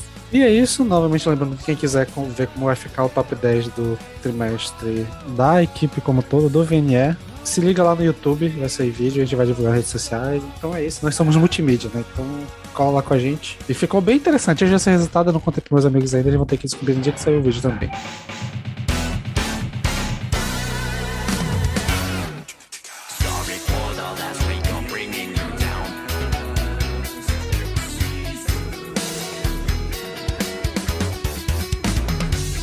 Então é isso, galera. Ficamos por aqui. Obrigado por ouvir mais um episódio gigante nosso, né? Mas espero que tenham gostado. Se curtiram alguma banda que tava aqui, se faltou a gente comentar alguma banda interessante, manda aí pra gente nos comentários, que a gente vai dar uma ouvida. E eu acho que é isso. Não esqueça de seguir a gente nas redes sociais, checar no YouTube o nosso top 10 que vai sair, chegar no nosso Discord pra reclamar com a gente se a gente colocou bandas erradas no top, no babá. E é isso, até semana que vem. Então fique agora com alguma das músicas de 10 minutos do Iron Maiden. Não, mentira. Ah, fique agora com Copycat do Ginger.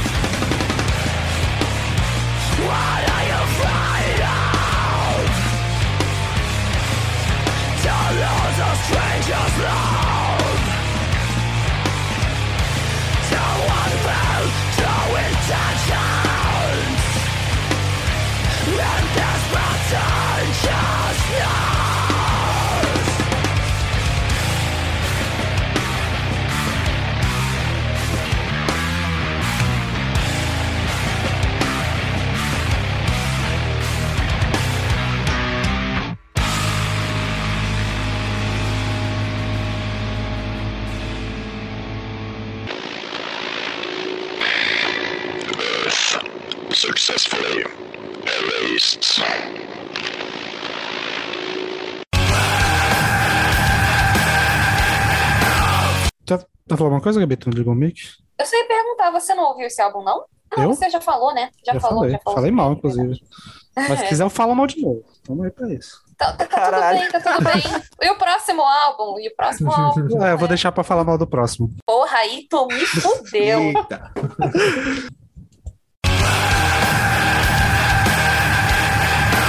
Pera aí, rapidinho, gente. Tá passando um carro de som aqui. Tá louco, tá todo mundo Tá. conspirando contra a Ginger, até os Tá, tá motoqueiros foda. dando grau na, na rua da pois Gabi. é. É, é- é carro de som ainda, foda. Você já fez a capa desse episódio? Já, já. Ficou Ginger na capa. Porra, único- era pra ter botado o Spirit Box. Eu acho eu, eu ia falar pra você botar o Spirit Box. É, que eu acho que foi o lançamento mais apelativo desse, desse trimestre. É, eu posso mudar ainda. É porque a única coisa, o único gosto que o Ginger vai ter vai ser essa capa mesmo. Aí, aí matou, né? Aí Ah, demais.